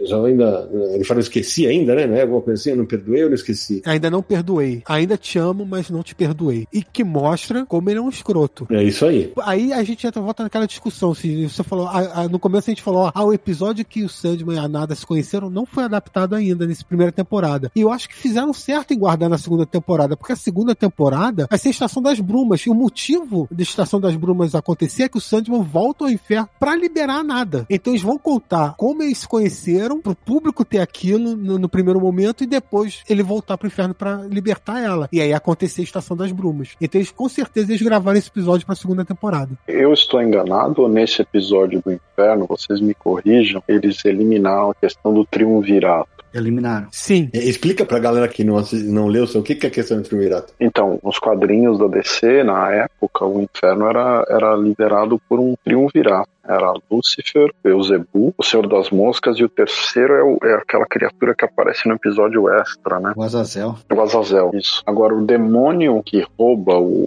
o elmo do Sandman, que é o que ele vai buscar no inferno, também trocaram o, o nome dele. Não trocaram? Não troca... Acho que não trocaram, não. Coronção. Não, é o mesmo nome. É, mas quem faz o duelo não é o demônio, né? É o Lúcifer. Não, aí, aí eu queria chegar nesse ponto, Sérgio, porque isso é importante. O demônio que tá com o Elmo é o mesmo, mas o duelo é diferente. E na minha opinião ficou melhor na série de TV. Concordo. Muito mais significativo chamar o chefe pra brigar com o outro. Claro, se torna muito mais particular a humilhação de Lúcifer. Uhum. Que vai provocar toda a estação das brumas depois. Porque na- nos quadrinhos o Sandman duela com o demônio que tá lá com o Elmo. Na série de TV, o demônio ele pode escolher um representante e escolhe logo quem? Lúcifer. Então o duelo do Sandman pra recuperar o Elmo, aquele jogo de palavras, de ideias, é com o próprio Lúcifer. Então quando o Sandman ganha, ele ganhou de Lúcifer. Humilhou Lúcifer frente a todos os demônios e depois humilha uma segunda vez, que é naquela parte. ah, Por que você acha que a gente vai deixar você sair daqui? Que poder tem sonho no inferno? E ele fala: que seria do inferno se os que estão aqui não pudessem sonhar com o paraíso? Ele humilha duas vezes Lúcifer. E depois sai andando com uma ginga, né, cara? Faltava só a música adequada, porque ele sai andando com uma ginga lá do. Sim. Então é, ficou uma coisa muito mais particular. Então eu, eu gostei muito de como isso foi feito na série. Também gostei muito. E outra coisa, eu gostei muito também, assim, porque nos quadrinhos, quando eles estão duelando, você vê, eles estão falando frente ao todo o inferno, a todos os demônios, mas eles não têm uma reação física ao que tá acontecendo. Eles estão duelando. E tem lá um desenhozinho de fundo que mostra mais ou menos o que eles estão falando. Falando. Aqui, as repercussões do que eles estão falando têm consequências físicas. Eles se ferem quando falam, o que dá risco de morte pra pessoa, né? E ficou muito legal esse duelo. Eu gostei também. Eu queria jogar pra você o seguinte: eu vi poucas, na verdade, críticas na- nas minhas timelines, é, mas de jeito que fala assim: ah, eu esperava mais dos efeitos especiais. Eu queria algo mais fantástico. Eu, de verdade, pra mim, ficou bem ok. Tá bem tranquilo, cara. E pra vocês? Ah, eu queria menos ainda. Queria um negócio Ah, meio... Não, brincadeira. Mas é que no quadrinho, que nem vocês falaram, né? No quadrinho eles praticamente fazem um stand-up, né? É isso, é. Um duelo no palquinho ali. E funciona. Acho que se tivessem feito uma coisa mais minimalista, pra mim também ia funcionar. Mas eu não reclamo nada do que tá lá. É, porque eles mostram aquelas cenas da- dos demônios lá embaixo com chamas, não sei o que. Bicho, pra mim é ok, é uma representação. Eu não preciso ver em close 3.500 demônios, cara. É, também não vi problema quanto a isso, não. É, se a gente falar do CGI como, de maneira geral, série toda, eu peguei algum outro probleminha, mas nada que incomodasse. E teve um amigo que brincou, falou que parecia CW, aí tá de gozação, né? Não tem Não, nada a ver. Não, não, discordo. longe disso. Ficou adequado ao padrão do bom do, do seriado, não vi problemas. Não. Na média é muito bacana, tem o que você falou, um outro problema, e se você for comparar com, por exemplo, o CGI que usaram no, no, na She-Hulk, o do Sandman né, é outro patamar, né? Então, Sem dúvida, sem dúvida. não, não acho que vale reclamar, não. Agora, nesse episódio teve uma coisa que remonta aquilo que o Sérgio falou de ah, muita explicação, não sei o quê. Quando o Sandman tá perdendo, aí chega um Matthew e fala: Vamos lá, levanta, sonho não morre. Aquilo ali pra mim ficou hum, É, é, um pouquinho fora. Mas tá. é, também, também achei. É, Pelas crianças, pelas crianças, levante, lute. é, é isso. Também, eu também acho que podia passar sem, né? Mas acho que quiseram dar um, um papel de destaque maior. Mas de novo, né, amigo? É David Goyer, né, cara? É, exato, né? senão os corvos também iam reclamar, né? Então, já- David Goyer, né? ia, ia ter muito corvo reclamando no Twitter, né? Mas- Não, sério, gente, esse é o tipo de cena que me faz pensar assim, eu, tenho, eu dou graças a Deus por essa série, cara, porque ela podia ter sido uma coisa horrorosa, cara, você não tem noção. É, é isso mesmo. E ó, até esse momento, cada episódio corresponde aos quatro primeiros números, mas nesse quarto episódio eles introduziram também algumas coisas da quinta edição dos quadrinhos, que é aquela edição que o John Dee pega carona, né? Isso aí. A carona, inclusive, tem um desfecho diferente na série de TV do que tem nos quadrinhos. É uma outra mudança. Nos quadrinhos é bem mais pesado. Na série de TV, o John Dee, quando recupera o Rubi, ele pega o Rubi e tal e parte e deixa a mulher que deu carona ir embora. Nos quadrinhos, não. Nos quadrinhos ele mata a mulher, né? Uhum, exatamente. For I am the king of dreams and nightmares. E aí, quando a gente chega no quinto episódio da série, o quinto episódio, que é o da lanchonete, que é aquele episódio que eu sempre digo aqui no Confins do Universo, que foi, me prendeu de vez em Sandman, ele corresponde à sexta e à sétima edição dos quadrinhos. Eles juntam, porque a sétima edição é basicamente o Sandman versus John Dee. E aí eles fizeram o quinto episódio todo sobre a lanchonete e o finalzinho é o confronto deles, que corresponderia à sétima edição. É, o confronto é maior nos quadrinhos, na série é mais rápido ali. Que tenha um fanservice clássico também, né? Assim como no primeiro episódio da série tem aquele que o Sandman abre os braços e é uma espécie de energia vai sendo jogada nele, né? Nesse aqui tem a cena que ele tá com o John Dee na mão, né? Sim. É uma cena clássica também dos quadrinhos. Que parece que o cara filmou olhando pro quadrinho. Agora, é, mesmo o episódio dando uma amenizada na violência, porque, por exemplo, tem uma cena em que uma personagem pega duas facas e fura os olhos. Isso é muito gráfico nos quadrinhos. Na série, assim, as luzes se apagam, né? E tem uma cena nos quadrinhos que aparece é, seis de uma mulher, na lanchonete não tem. Mas isso não quer dizer que não tenha coisas muito pesadas no episódio, porque tem, mostra umas coisas bem violentas também. Sim. E como foi construída a cena foi muito boa. A apresentação dos personagens, a garçonete indo de mesa em mesa e conhecendo todos os personagens, o relacionamento da garçonete com o cozinheiro. Sim. A apresentação de uma personagem que é amiga da Rose Walker que vai aparecer lá na frente. Isso. E a gente já falou, mas graficamente tem alguns momentos nos quais o ator que interpreta o John Dee, o David Thewlis, tem, um- tem momentos que ele se locomove, ele para sentado no balcão, ele meio, fica meio curvado, mexendo na joia, você fala, meu, é que nem no quadrinho, quando ele ficava olhando o que ele tava causando. É um negócio assim, o ator ele é muito bom, ele impressionou ali no- fazendo aquele papel meio maluco ali do personagem. Cara, eu acho que ele foi um dos melhores atores ali da série. Ele trouxe o personagem, ele fez diferente do que é no quadrinho e ele fez muito bem feito, muito bem construído, assim. Aquele episódio da lanchonete eu acho maravilhoso, assim, cara. Também acho muito foda. Acho que eles trouxeram algo algo. Porque não, não é brutal como é no quadrinho, mas ele mantém uma identidade e uma lógica interna muito boa, assim. E também é impactante. Sim. Sim. Aliás, toda a sequência da lanchonete e no episódio anterior da carona, eles conseguiram construir muito bem a tensão nesses episódios. Porque, assim, a gente lê o quadrinho, a gente sabe como que vai acabar a carona. É, eu fiquei, eu falei, puta, a mulher vai morrer, velho. Fudeu, ela vai, nossa, ela vai morrer. Aliás, o Neil Gaiman disse assim, perguntaram pra ele, por que, que na série a, a personagem não morre, não é assassinada como nos quadrinhos? Ele falou, porque a gente queria dar a ideia de quem conhece os quadrinhos, de que não vai saber de tudo que vai acontecer na série. Boa, boa. E foi uma maneira ali sutil de mostrar que, ó, algumas coisas aqui você não sabe como vai acabar realmente. Mas a tensão foi muito bem construída durante toda a carona e durante toda a lanchonete. O cozinheiro que o Samir menciona, nos quadrinhos, ele é representado como um caminhoneiro. O cozinheiro praticamente não aparece na edição dos quadrinhos e eu acho que funciona até melhor dentro do ambiente da lanchonete o personagem como cozinheiro, né? Verdade. E a gente citou lá atrás o, o que ele participou de um vilão da. Ele era o Ares na Mulher Maravilha, né? E, no, e no- na série do Harry Potter ele era o Remus Lupin. Ô Samir, aquele amuleto que o John Dee tem antes de pegar o Rubi, ele também tem nos quadrinhos, né? É, aqui, nos quadrinhos funciona diferente, né? Como o amuleto chega até ele é diferente, porque nos quadrinhos ele, a mãe dele morre e aí ele recebe quando tá preso no Arkham. Na série de TV, a mãe vai pessoalmente falar com ele, porque pressente do perigo que o Sandman tá atrás deles, né? Então ela passa o amuleto até como um sacrifício pelo filho, que é uma cena até bem legal, porque no momento que ela passa o amuleto pro filho, ela imediatamente envelhece e morre, porque aquele amuleto tava mantendo ela jovem e viva, né? Porque já tinha se passado mais de 100 anos. E isso é uma coisa que a série teve que lidar, porque como foi esticado o tempo de aprisionamento do Sandman para cento e poucos anos, assim, alguns personagens já teriam morrido. Então tiveram que dar uma. Por que, que ainda tá jovem? Porque a mãe parece ter quase a mesma idade do filho, né? Como é que pode isso? É porque ela tinha um amuleto que a protegia e preservava, né? Aliás, a gente esqueceu de uma mudança que é muito relevante, é que o Corinthians, ele tá presente desde o começo da série, Isso. E eu gosto muito, Zé. porque eles, eles fizeram como se o Sandman tivesse indo buscar o Corinthians quando ele é capturado no primeiro episódio. Então o Corinthians já estava ali na Segunda Guerra. Na Segunda Guerra, não, na Primeira Guerra. E daí depois ele aparece pro Burgess e ele vai aparecer depois pra Ethel Chris e ele tenta fazer um negócio contra ela e ela tem um amuleto, porque ela fez essa, essa coisa com o demônio que trocou o elmo pelo amuleto. Então Corinthians vai ser um- uma presença muito mais constante e relevante para conduzir essa trama de fundo. E nos quadrinhos não é assim. É verdade. E ficou bem legal. Bem legal. What can survive the anti-life?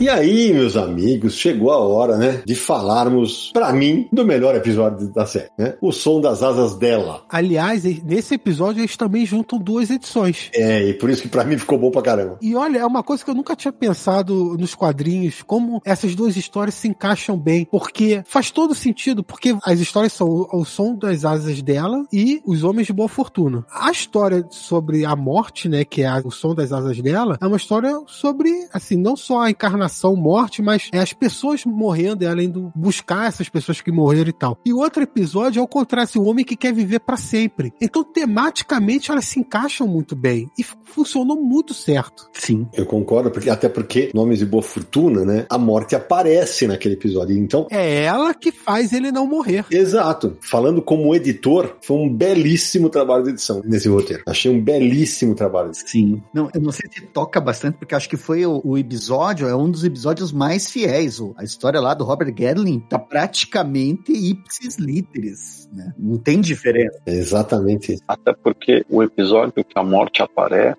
em termos de quadrinho, é um episódio que acontece pouca coisa e é difícil de explorar aquele material num capítulo só, né? De- e o episódio do Rob Gadlin é muito mais recheado de referências, de diálogos, de coisas. Então eu achei perfeito. E é quando eles introduzem a, a versão original da Joana Constantine. Exatamente. E na segunda parte já fica claro, né? Eles escancaram as mudanças pelas quais o Sandman está passando como perpétuo, né? Ele está se tornando mais. usar a palavra humano, mas seria isso. Isso. É, que começa com no papo com a morte, né? Que foi sensacional. E, e- e, gente, eu vi também umas tentativas de polêmica, não, porque, pô, só porque a morte ela é negra. Até teve um, um influencer que é negro e falou, gente, pela aí.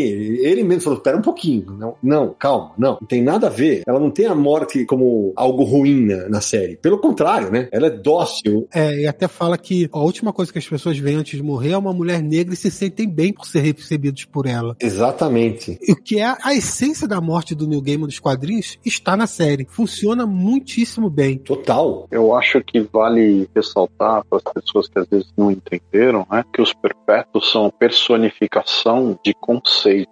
E esses conceitos, eles dependem da percepção de quem está vendo. Então, para o gato é um gato, para nada era uma pessoa negra. Nos quadrinhos, quando ele aparece para o Caçador de Marte, ele é o deus dos sonhos marciano lá, que evidentemente essa sequência não tem na série, mas era mais um exemplo disso acontecendo, né? Então, quem está fazendo polêmica em cima disso é só para engajamento, porque realmente desconhece o material. É, e até para ser justo aqui, gente, eu- e, e dar o crédito, quem fez essa defesa foi o Levi Kaique Ferreira, palestrante, engenheiro civil, professor, criador, diretor do O Retalho, streamer e assim por diante, tá bom? Foi ele que fez a defesa. O Liber disse que o Homens de Boa Fortuna é muito fiel, quase ipsiliteris, é verdade, mas tem uma mudança muito importante, que é o final, porque como o Sandman ficou preso mais de 100 anos, o Sandman acabou faltando um encontro deles, que nos quadrinhos não acontece, ele, ele consegue voltar pro encontro. Na série de TV não, ele tem que faltar. É, porque era sempre no 89, né? É, Era sempre no ano que terminava em 89. É, e aí, o que a série faz? No encontro de 1889, eles brigam. E aí, o Robin Guerin fala: Não, se você voltar daqui a 100 anos é porque a gente é amigo. E aí, em 1989, o Sandman não aparece. Ah, O que que ele pensa? Porra, o cara, realmente, a gente não é amigo, o cara me abandonou e a gente não vai mais se encontrar. Mas não é, porque ele tava preso. Quando ele se soltou, ele foi atrás do Robin pra encontrar o cara. O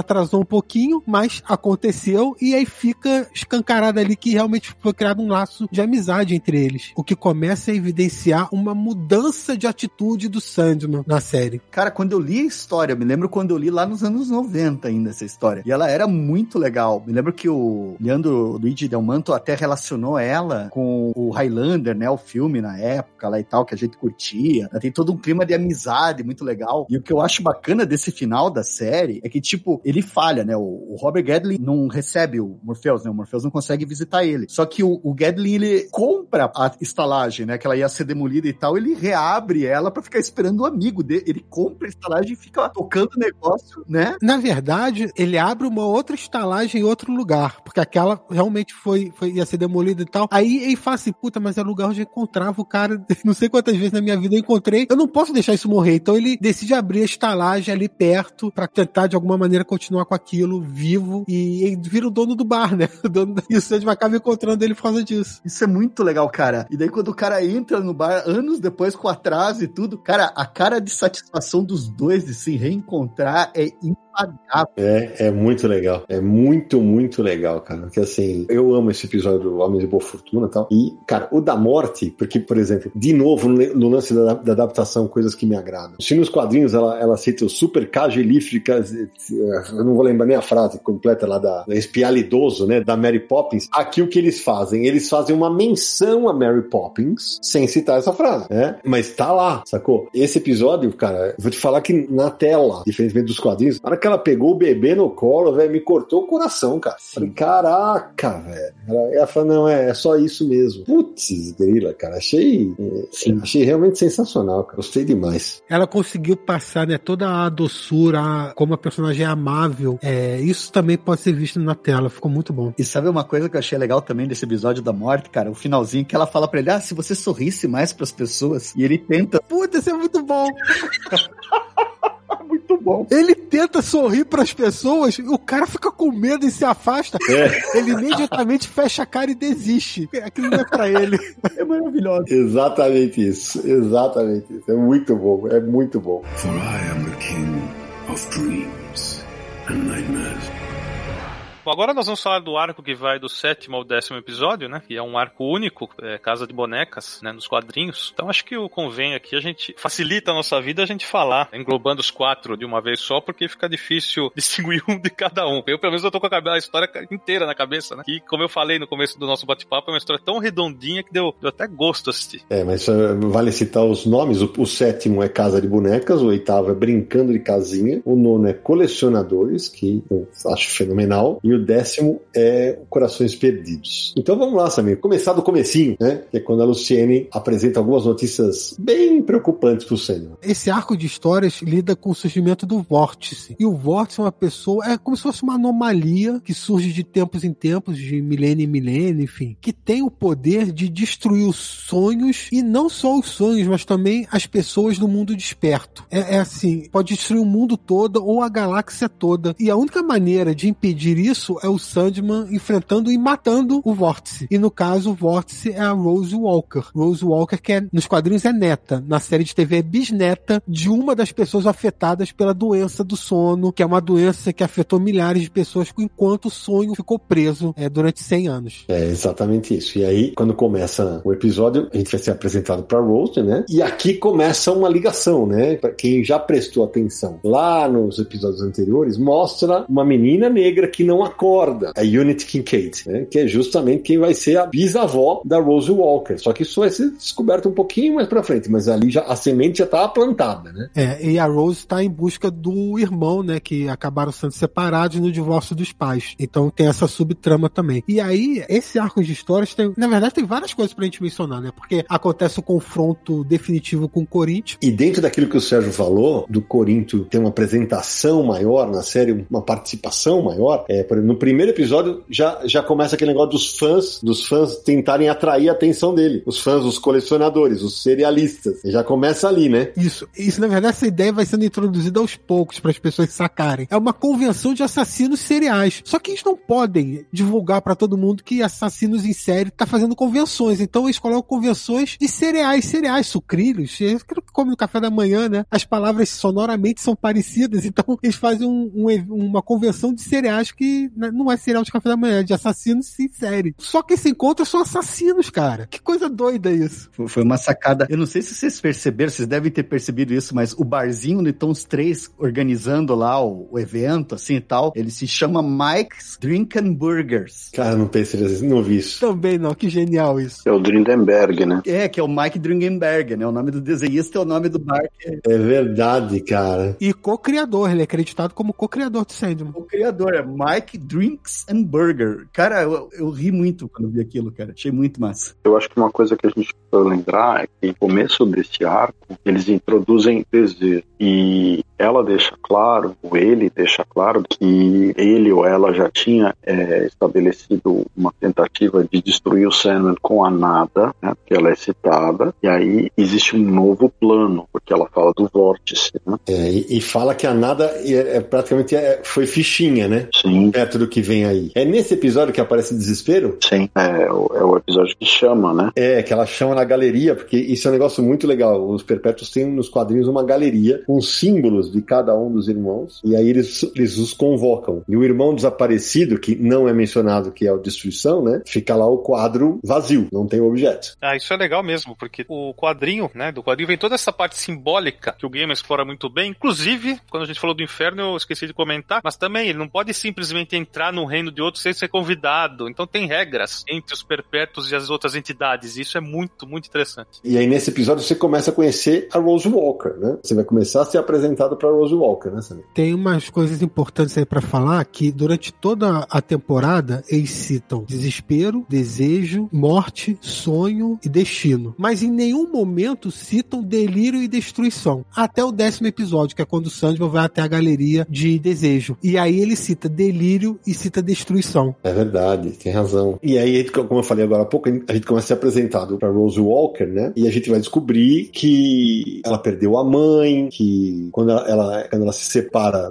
do pai, o pai fica com o irmão, que é o Jet, e a Rose Walker está numa busca por esse irmão, uma busca incessante. Toda a questão aí vem que existem três criaturas do sonhar que estão na Terra, né? Um é o Gilbert, seria o, o Fiddler's Green. Como é que ficou em português? Aqui ficou. Aliás, eu, eu, eu não sei se no- nos quadrinhos da Panini tem essa tradução. Ficou o verde do violinista. Na versão da Conrad se manteve Fiddler's Green. E depois você tem o Brute and Globe nos quadrinhos, né, que transformaram num- numa espécie de um transmorfo, né, um sonho que muda de forma, e tem o Coríntio. Esse transmorfo que muda de forma, ele está assumindo dois personagens, e nos quadrinhos eles criam uma espécie de uma bolha do sonhar alternativa ali, explorando o sonho do Jed, né, e aqui é um dos detalhes que vai ser revelado, né, por que, que ela é o vórtice e por que, que o irmão dela tem esse poder. Os dois vieram da questão da Unity e de como ela engravidou enquanto ela estava dormindo no hospital. Quem que engravidou? Quem que era o pai? né? E aí você tem o- Jed, ele, para fugir do- do- dos horrores da vida dele, ele É, e aí vale explicar, né, Sé? Porque ele é um menino adotado que vivia com um amigo do pai dele, só que a vida dele é um horror. O, o pai é um demônio, cara. O cara faz com o moleque é assustador. E a mãe é completamente impotente nesse caso, não peita, e ela é mais uma vítima do cara. Os criadores tinham dois pontos muito importantes que precisavam trabalhar nesse arco de histórias, que é a Alita Hall e o Sandman versão super-herói que tinha sido criado pelo Jack Kirby. Por quê? Porque esses dois personagens, como a gente já vem mencionando ao longo desse episódio, estão ligados ao universo DC de super-heróis e tudo que está ligado ao universo DC de super-heróis tinha que ser limado da série da Netflix. Então, não podia aparecer a versão Sandman super-herói que foi criado lá na Era de Prata, não podia aparecer a Rita Hall, que é na versão que era filha da Mulher Maravilha, da Terra 2, É. E que eu falei, Samir, eu falei que ela tinha cabelos loiros, mas ela tinha cabelos brancos, se eu não me engano. brancos, é, exatamente. Então, isso tem que ser reformulado para a série da Netflix. E o que, que eles fizeram? Eu achei uma belíssima sacada. Para não aparecer o Sandman super-herói, eles, claro que limaram isso, mas eles pegaram esse conceito e levaram para o Jed, que é o irmão da Rose, como uma identidade que ele assume nos sonhos dele para escapar da vida real que ele era muito maltratado. Então, se na vida real ele era impotente, inocente, maltratado, nos sonhos ele era um super-herói que combatia vilões. Inclusive, aparece uma lista de vilões classe D da DC lá no computador que ele enfrenta. É verdade. mas é a galeria do Flash. É, então ele vira um super-herói dos sonhos dele. E isso é muito legal. E aí, por outro lado, a Lita Hall, que, como a gente já falou, era filha da Mulher Maravilha e tal, casado com o Hector Hall, que era filho do Gavião Negro e tudo mais, nada disso tem na série, mas eles eram um casal que tiveram um relacionamento, ele morreu, ela continuou viva, só que por causa de anomalias cuja razão é o poder do vórtice, eles começaram a se encontrar e se relacionar nos sonhos. Exatamente. E ela acaba engravidando no sonho. E quando ela acorda, ela acorda grávida, porque o vórtice está misturando os mundos, o sonhar e o mundo desperto. Então, uma criança concebida no sonho que vai para o mundo real. Então, eles conseguiram amarrar muito bem essas coisas. Concordo. E, e para quem não leu nos quadrinhos, nos quadrinhos é o seguinte: quando o Sandman tá fora, aprisionado, o Garrett Sanford, que é o primeiro Sandman super-herói, ele fica com o Brute e o Glob, que são os dois sonhos que viraram um na série, né? Na série televisiva. E ele tinha um garoto que era o Jed Paulson, que também nos quadrinhos era irmão da Rose Walker. E aí é o seguinte: ele, inclusive, ele luta com a Liga da Justiça, tal, não sei o quê, só que ele se suicida, o Garrett Sanford. Aí o Hector Hall, que era o escaravelho de prata da Corporação Infinito, é, morre, ele volta à vida como Sandman. E aí ele e a Hipólita Hall, que é a Fúria, atenção pro nome, Fúria, né? Eles morar no sonhar. E lá ele engravida ela. Então, só que ali os dois estavam fisicamente no sonhar. Aqui, é, mais metaforicamente, mas como sabe, gostei muito da adaptação. É, mas eles fazem uma brincadeira interessante que eles dizem que o poder da Rose está enfraquecendo a parede entre a realidade e o sonho. Isso. Por isso que o marido da Lita tinha falecido, ele quer que ela vá pro sonho, morar no sonho. E é o que ela até fala pra Rose.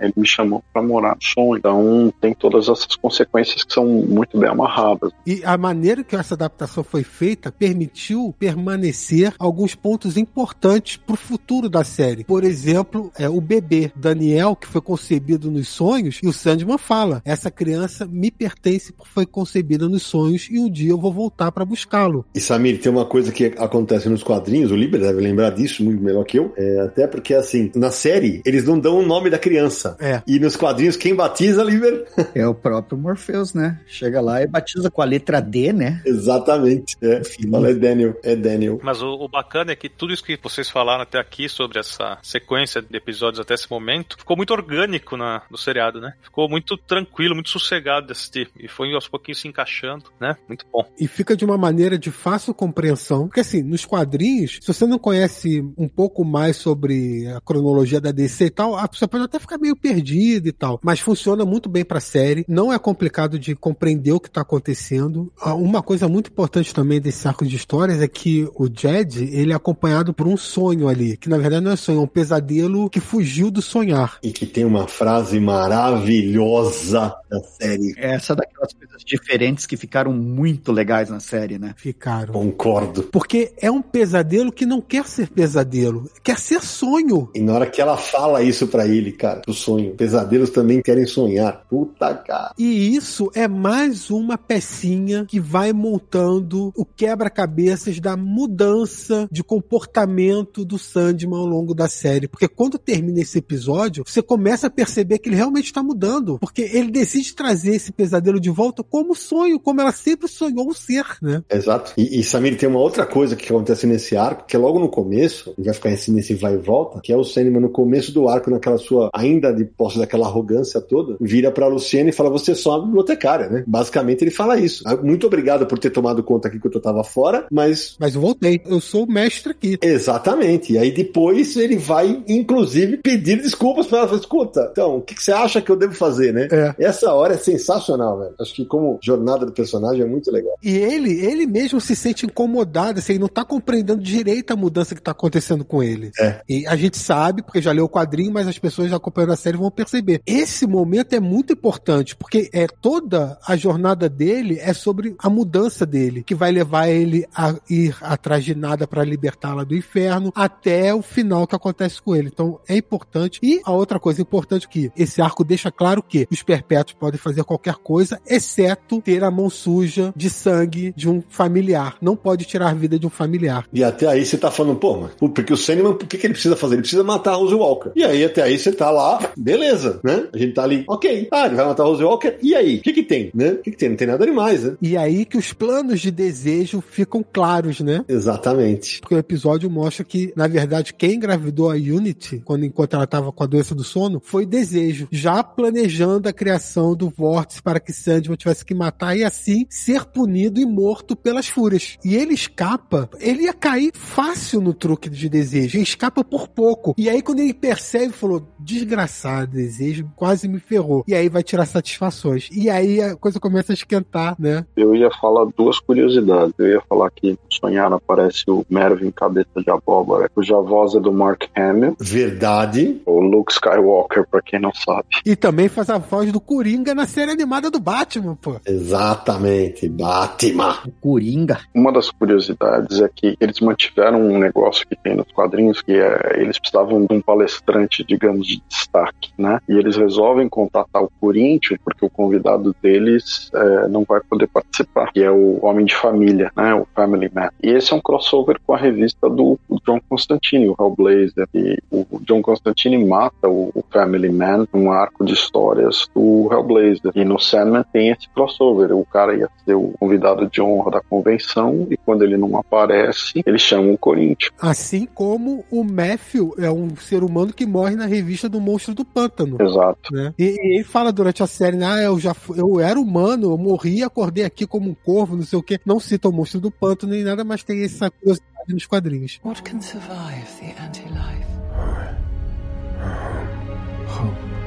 E e já que o Sérgio falou do Corinthians, né? a gente Tá, como o Samir falou, quando o Sandman descobre sobre o desejo de ter engravidado a Unity Kincaid, que a Unity Kincaid, aí eu, eu quero até jogar pro Liber, né? Porque, porra, ela fantasia, né? Ela fala, ah, porque tinha um príncipe, né? Sim. Loiro, que chegava lá e não sei o que, tá, tá. Cara, na verdade, ela foi violentada, né? Sim. É, fala de olhos de cor de mel, né? Olhos dourados ou Exatamente, ela foi violentada. E isso é na série, né? Que no, no quadrinho fica bem explícito. Isso já no número um, né? Ele coloca isso. Né? Ela foi violentada, engravidou, dormiu durante todo o processo. Ela dormia enquanto pariu a criança, assim, ela nunca ficou sabendo. Uma coisa que me, me causou estranheza, assim, é que a Unity tá muito nova na série, né? Ela tem mais de 100 anos. É, não é, é verdade. Sim. E aí, eles não deram nenhuma explicação pra isso na série. Tudo que a gente falar aqui seria suposições, assim, mas pode ser porque ela seria originalmente o Vórtice, e isso teve alguma influência, não sei. É, não faço ideia. Então, mas é, isso ficou pouco estranho. Ela era pra ser bem mais velha. E tá extremamente lúcida, né? Sim. E é a bisavó, né? É. Não é mais a avó, é a bisavó da Rose. E ainda eles tomam o cuidado de colocá-la como uma menina, né? Praticamente, quando ela dorme. Ela é uma menina mesmo. Então, é só que se passaram 100 anos que ele ficou, né? Tem mais de 100 anos. Tem uns 113 anos ali. Você veja que foi um sono bem conservador que ela teve, assim. Foi bom pra ela dormir esse tempo todo. Pois é, rapaz. Acho que é uma das únicas coisas que o roteiro não arruma e que deriva do fato deles terem feito a série nos dias de hoje. Porque no quadrinho não tem esse problema. Ela acorda 70 anos depois, não tem esse problema. É, ela tá com 80 e pouco, né? Mas se a gente for olhar bem, tem mais problema, cara. Se você for olhar o próprio John Dee, ele devia ser bem mais velho do que aparece na série. Verdade, verdade. Também. Nos anos 40, ele. John Dee é quase octogenário. né? Gente, os adolescentes Netflix sempre tem entre 30 e 35, então tudo bem. Não, isso aí é só nós que pega no pé mesmo. né? É, O do John Dee pode ter o lance do, do Rubi, do amuleto com a mãe, morou um tempo com a mãe, pode ter tido uma influência. O da Unity não, não tem nenhuma nem dica do que pode ter acontecido. não, não tem. Mas, evidentemente, que você pode supor que foi o Rubino da Unity, você pode supor que ela era o seu vórtice, ela dormiu o tempo inteiro. É, suposição, como eu disse, né? É isso aí. É, basicamente é uma suposição. O que eu até achei interessante é que na sequência final, quando ela fala pra Rose, puxa o que está dentro de você, é uma referência ao, ao coração e ao desejo, ela tira um coração que é o símbolo do desejo. É, exatamente igual nos quadrinhos. E aí ela ainda dá a pista, e é a questão dos olhos dourados e tal. Nessa hora só se mostra os- o, rosto do Sandman e eu gosto muito da expressão. Olhando pra Lucien. É, Eu gosto demais da expressão dele, porque ele não, não é que ele faz aquela cara de oh, não. Ele só vai levantar um pouquinho, arquear um pouquinho a sobrancelha, abrir um pouquinho os olhos. Aliás, o ator tá muito bem como Sandman. Sim. Nossa, tá espetacular. A postura, tom de voz, é, a maneira como todo o gestual dele, que Sandman é um cara que não expressa muitas emoções. Nos quadrinhos mesmo tem isso, né? E na série, e tá aquela, aquele momento que ele tá punindo o pesadelo, que a gente já mencionou,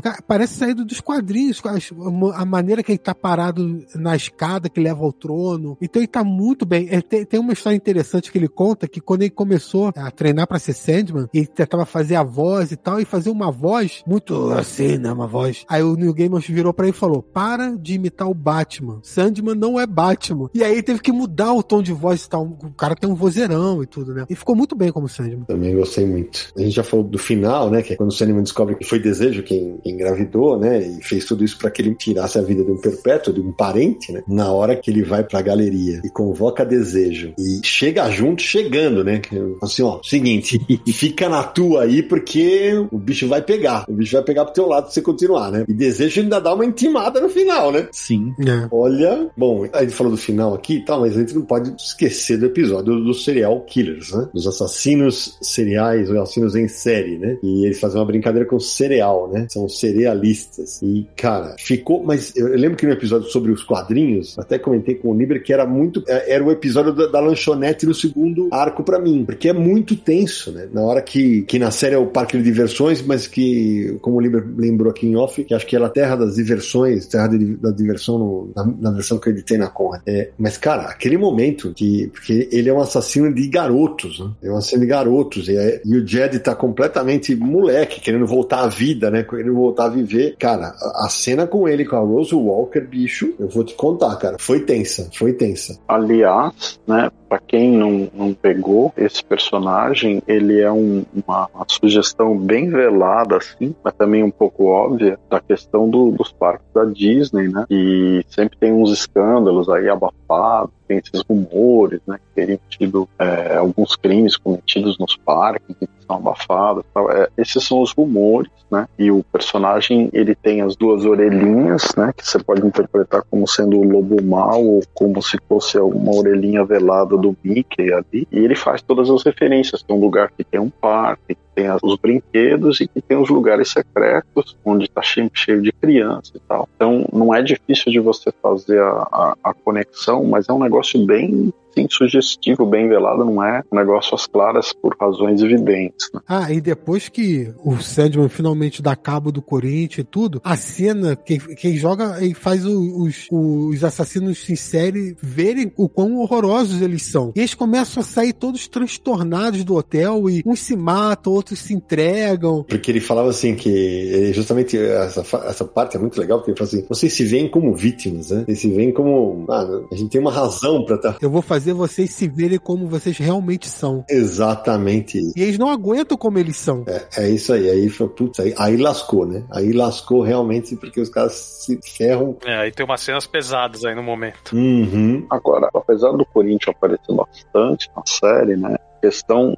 dos olhos dele serem as bocas, comem os olhos que ele tira, isso é muito, assim, passado muito em breve. Só no final, quando ele realmente tira o óculos e a cena é bem, é bem discreta. É, e não ficou tão convincente, né? Nos quadrinhos ficou melhor, é verdade. E, e não ficou tão óbvio também, né? Mesmo na caveirinha que ele segura na mão, você vê os dentes e tal, eles amenizaram esse detalhe que é horroroso nos quadrinhos. É verdade. O Felipe Castilho, inclusive, ele fez uma colocação bem, bem interessante no Twitter. Que é um roteirista de quadrinhos e escritor de livros muito bom. Um abraço pra ele. Isso, exato. Ordem Vermelha e outros. Ele fez uma colocação colocação bem interessante. Eu até vou perguntar para vocês. Se o Corinthians fica com dor de dente, ele vai no dentista ou no oftalmo? Depende de qual dente, né? Tinha que ter a piada do naranja do dia.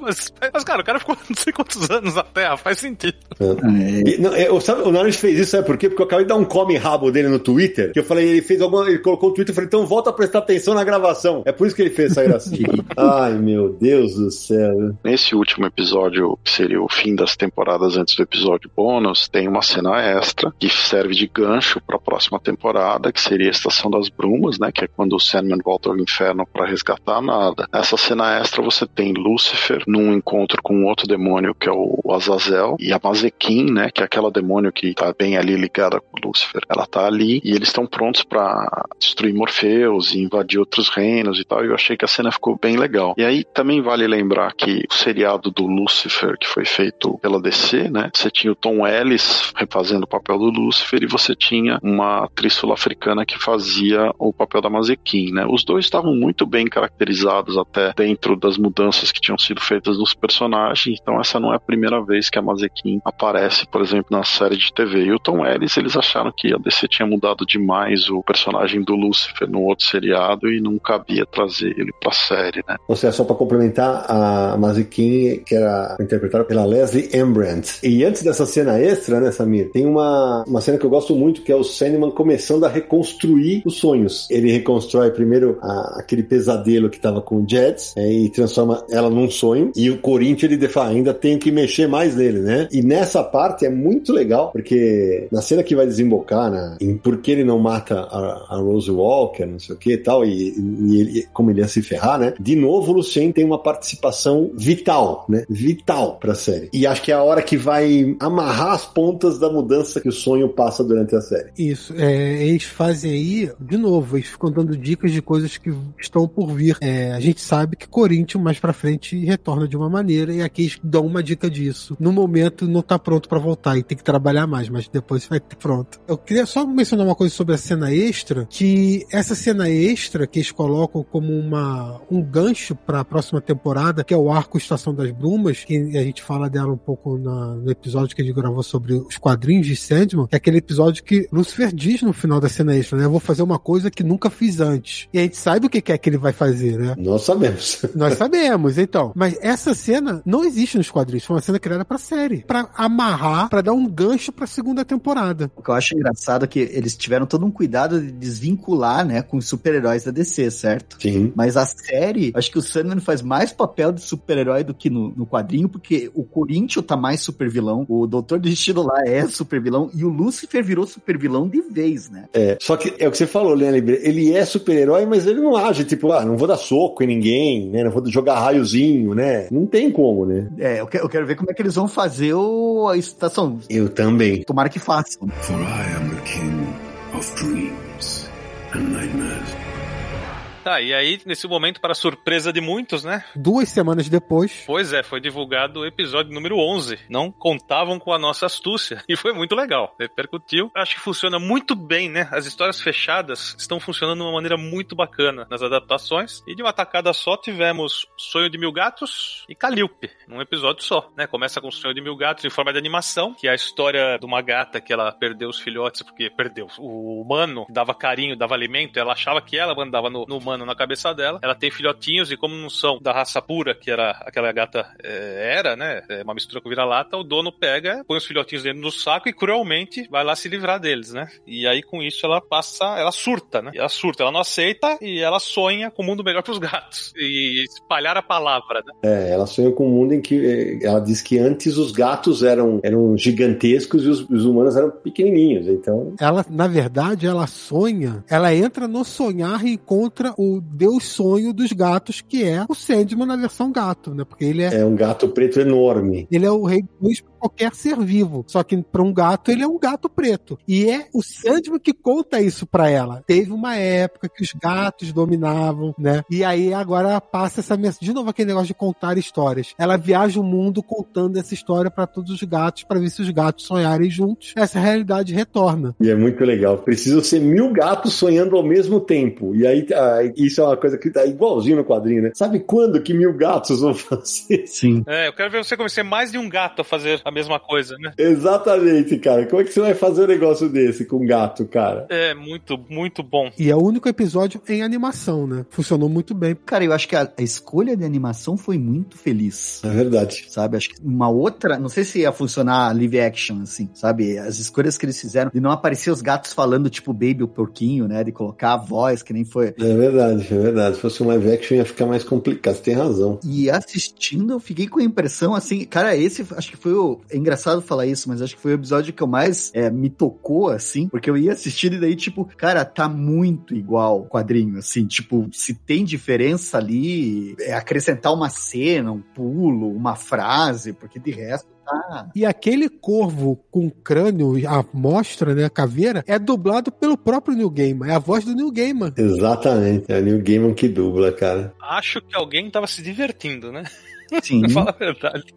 Ele deve ter amado. Eu gostei da solução, porque assim, é um episódio que não renderia um, sei lá, 50 minutos, né? É o mesmo lance da história da morte. É isso. Não aguentava um episódio inteiro. Aí o que eles fazem? Vamos juntar dois. Só que aqui, no da morte eles, eles entrelaçam as histórias. Nesse aqui, eles, ah, acabou essa, vamos começar outra e acabou. É, como se fossem duas partes do episódio. Exatamente. E aí vai pra Calliope. E aqui tem um negócio legal, que é, é, assim como foi no episódio da lanchonete, o cinema só vai aparecer no final. Quer dizer, é uma. Por isso que eu falo, não é uma série de quadrinho como super-herói que o cara aparece o tempo inteiro. Né? Ele vai aparecer só no final. E como a gente falou no começo do episódio, a maneira como a violência sexual contra a, Calliope é, retratada na série foi disparada uma escolha melhor do que. Porque no quadrinho a gente sabe que é, é bem violento. É, a- aquela cena, Sidão, que mostra ele atendendo o telefonema e tá assim, ele é um escritor que tá passando por uma fase de um branco criativo total e não consegue escrever nada. É, ele é o cara de uma obra só. É, e vai começar a dever pros editores que já adiantaram pagamento e tá ferrado se ele não conseguir escrever. E assim, ele tenta se segurar pra não, não fazer nada com a Calliope que a Calliope não queira. Mas ele vê no momento que não dá mais pra esperar. E aí só mostra ele subindo a escada e depois ele começa a escrever sem parar no computador com o rosto sangrando. Ali diz tudo. Exatamente. E aí, quando. Acho que antes de falar do desfecho, tem uma hora que assim, eu, eu vi a galera surtando, né? E a cutucada que eles dão na J.K. Rowling. Ah, Rapaz.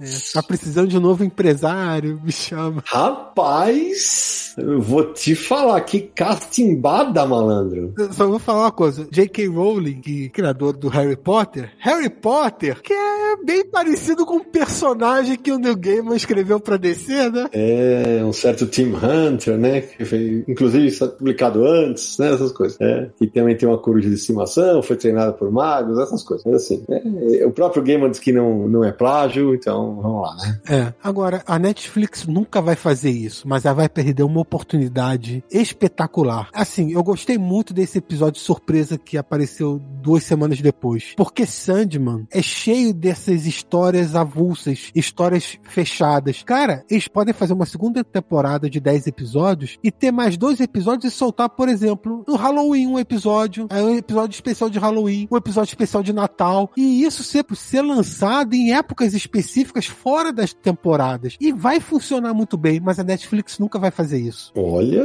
isso aí tá aí, Samina Gato fazendo consultoria grátis, Liber. Olha aí, rapaz. Aí, ó. Mas ia, ia ser bacana, assim, cara. O episódio surpresa, assim. Eu acho que ia chamar a atenção, cara. Que pra nós, eu não sei como é que foi pra você, Samir. Eu acordei, cara, sete horas da manhã, fui lá meu Twitter. Ah, tem episódio novo, deu. O meu foi no WhatsApp. Tinha um, um certo menino, um menino de Petrópolis falou assim: episódio novo de Sandman agora. Eu falei, puta. E eu tava numa semana que eu estava de licença médica. Eu falei, então vou assistir. Lá foi eu. Na hora do almoço fui assistir. Olha isso. É porque são, são histórias que cabem em um episódio só, não precisa ser um arco grande pra elas. É isso mesmo. Então, se você faz esses especiais, ia funcionar muitíssimo. E olha que esses episódios, o esse 11 e o 6, claro, pra mim também tem o 5 e o 4 lá do inferno e tal, mas pra mim são os melhores da série, cara. Eu achei putz, sensacionais, assim. Achei que ficou muito legal a adaptação. Uma coisa que eu acho que a gente ainda não falou e é bacana é que o capista da série, né, que é o Dave McKean, é o responsável pelos créditos finais dos episódios, né? Então eles têm aquelas animações que a gente vê no fim quando aparecem os créditos, são feitas pelo Dave McKean, né, que teve um papel muito grande no, na série original. É, eu, eu li em algum lugar um negócio muito interessante que falava, porque, cara, o nosso primeiro contato com o Sandman foram as capas do Dave McKean, né? E ele encerrar os episódios é, é meio que fechar um ciclo, né? Porque ele fecha todos os episódios com a arte dele. É, eu achei bem interessante. O que mostra um cuidado também, né, de toda a produção de Sandman, de respeitar a história é, editorial de Sandman que inspirou a série. Então eu acho isso muito legal de ser feito. A gente está falando aí de uma série fiel, né, e tal. Lembrando que Sandman teve várias tentativas de fazer é, adaptação, né, e o, o Gaiman, nessa entrevista que eu já mencionei algumas vezes, que saiu recentemente da Rolling Stones India, ele diz que a adaptação que o John Peters queria fazer... John Peters, que é um produtor de cinema, é bem famoso no meio, mas ele é meio malucão. Ele ia cuidar, por exemplo, do Superman do Tim Burton, que ele queria colocar lá o Superman lutando contra o urso polar, uma aranha gigante e tal. E fez o desastroso James West, né? É. E o lance é o seguinte, ele queria fazer que o Corinthians, Lucifer e Sandman fossem trigêmeos, e aí eles queriam lutar pelo rubi do John Dee, né? Nossa, ou seja,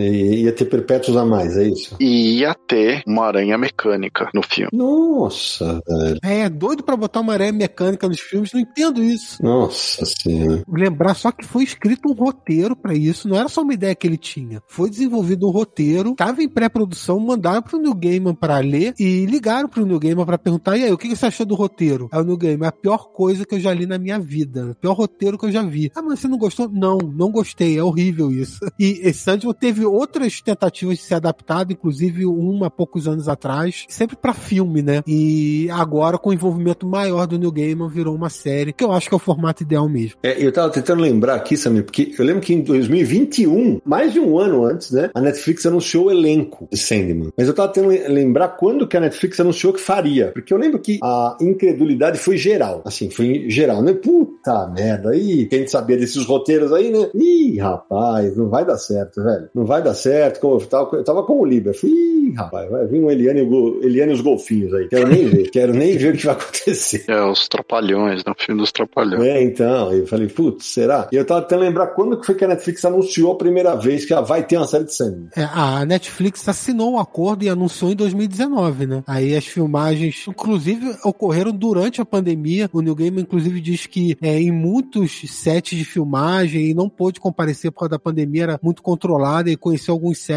outros não. Encontrou com alguns atores, outros não, né? Elenco. Então ele não pôde acompanhar tudo de perto como ele gostaria por causa disso. E aliás, o Gaiman foi extrema, est- foi não, está sendo extremamente ativo nas redes sociais, como literalmente um garoto propaganda da série. Eu até fiquei meio constrangido, vou te falar com, com aquela, aquele negócio de, por favor, vejam maratona em vez de ver picado, porque é, eu falei, putz, caramba, mas é que o cara realmente quer ver a obra dele continuar, né, cara? Eu acho que nesse aspecto tá, ele tá fazendo tudo que ele pode pra acontecer. Sim. Não só isso, né? Ele é produtor, ele ganha uma bolada maior. Verdade, também. Mas assim, não sei se, se dá pra chegar em considerações finais, assim, mas, cara, vendo a série que eu vi, né? A gente comentou aqui medo, expectativas lá no começo, achando que pudesse ser ruim, David Goyer blá blá. Meu, eu acho que a gente teve um resultado que tá bem acima, tipo assim, tá 10, assim, cara. Eu acho que Sandman é um triunfo completo, cara. Eu também acho eu acho que como adaptação de quadrinhos é exemplar. Sim. Não é uma coisa fácil de se adaptar. A gente falou de alguns projetos que deram errado. É um tipo de história muito específica para ser contada e podia tanta coisa dar errado e no final o saldo é extremamente positivo. Para mim, a primeira temporada de Sandman é um triunfo. Sim, torcer pra ter uma segunda. Então, já que o Oliver puxou essa pauta, então antes de encerrarmos esse episódio sonhador, vamos às notas para Sandman, de 0 a 5. A sua nota para a série da Netflix Liber Pass vale nota quebrada. Vale nota quebrada. De 0 a 5 estrelinhas, É, eu vou dar 4,5. olha aí. Marcelo Naranjo. Voto com o relator,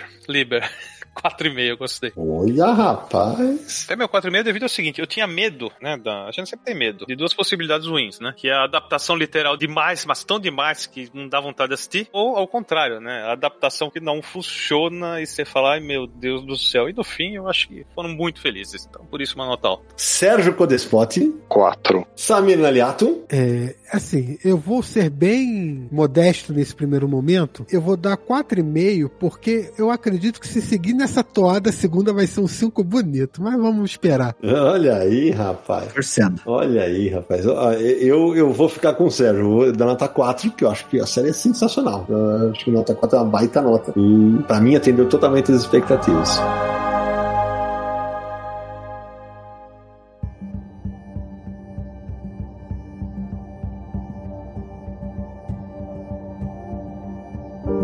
Meu amigo Samir Noliato, antes de encerrarmos mais um Confins Universo especialíssimo com esse Dream Team, aqueles contatos marotos para quem quer nos encontrar nessa internet repleta de Morpheus, Kaiku, Lorde Moldador, Sonho e tudo mais. Olha só, gente, vocês podem encontrar muitos episódios do Confins Universo. Confins Universo é o sonho de todos que gostam de quadrinhos. Então, ó, podcast.universohq.com, ouça todos os nossos episódios. Por favor, ouçam todos os episódios em maratona. Olha aí, rapaz. Aí a Netflix vai renovar nossa próxima temporada. É?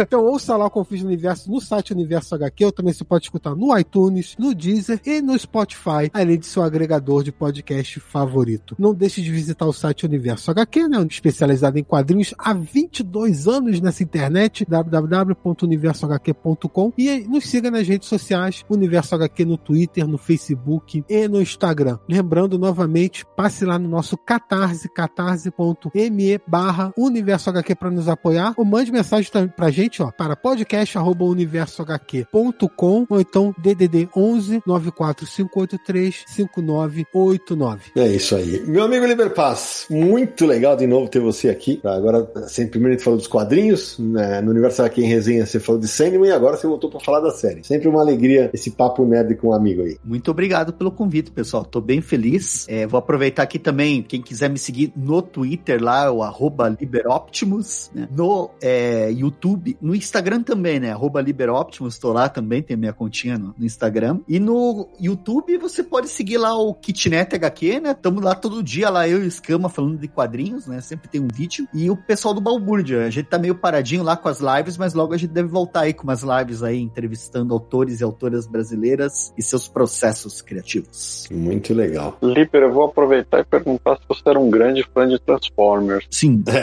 É, porque Optimus, né? Cara, eu, eu, eu, tenho, eu tenho meus problemas, assim, com Transformers, cara. Eu adoro. E durante a pandemia, eu me viciei em ver vídeo dos caras fazendo as transformações dos brinquedos na internet, cara. Que tem uns negócios que você não bota fé. Rapaz. Tipo, tem umas linhas assim, o cara mostra um tanque de guerra de Primeira Guerra Mundial que você vê, ah, é uma miniatura. Aí ele começa a abrir o troço que nem um origami e vira um robô, cara. Deu... Já sei que a gente vai chamar no dia que a gente fizer um Confins sobre Transformers, hein, gente? Marcelo Naranjo, suas despedidas. Bom, como diria o pessoal do Aerosmith, dream on, né? Então, agradeço o Liber e muito bom falar, ter a chance de falar sobre um seriado de quadrinhos que adapta algo que a gente sempre gostou tanto de uma maneira honesta e bacana. É isso aí. Sérgio Codespot? Cara, mais um episódio que foi um bom papo aqui de conversar com vocês. Agradecer a presença do Liber aí e vamos sonhar, né? É isso aí. Samir? O sonho não pode morrer e espero em breve estar fazendo um novo Confins sobre Sandman. É isso aí. Bom, eu vou agradecer a todo mundo que nos apoia. Continue nos apoiando, gente. É importantíssimo pra gente manter o podcast e o site. Agradeço ao Liber pela participação, meus parceiros de sempre, Sérgio, Samir e Naranjo. E vou me despedir na esperança de que a Estação das Brumas chegue logo. E a gente se encontra no próximo episódio de Confins do Universo!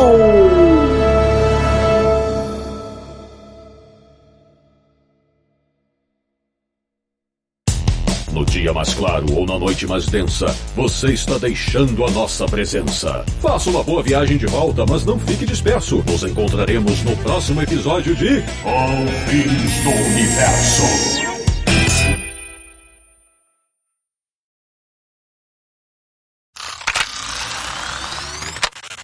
E essa gravação, assim que acabar, eu tenho um compromisso. Eu vou tomar um tomar um drink com meu amigo que eu encontro a cada 100 anos, o Sagaratiba Man. Antes de continuar, acho que eu falei, eu acho que eu falei Sagaratiba Man, é Sagatiba Man. Quer arrumar? Eu não sei, eu falei certo, eu não sei se eu falei certo. Eu, na minha cabeça. Não, você falou Sagaratiba. É, então. Se eu falar a frase, dá pra encaixar? Dá, dá sim. Sagatiba Man. É, e- aí, mas o Sagaratiba foi para no Zeta.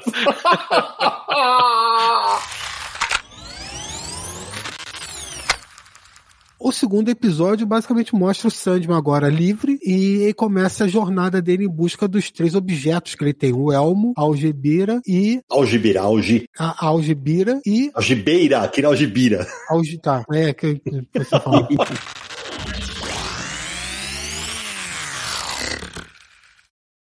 Este podcast foi editado por Radiofobia, podcast e multimídia.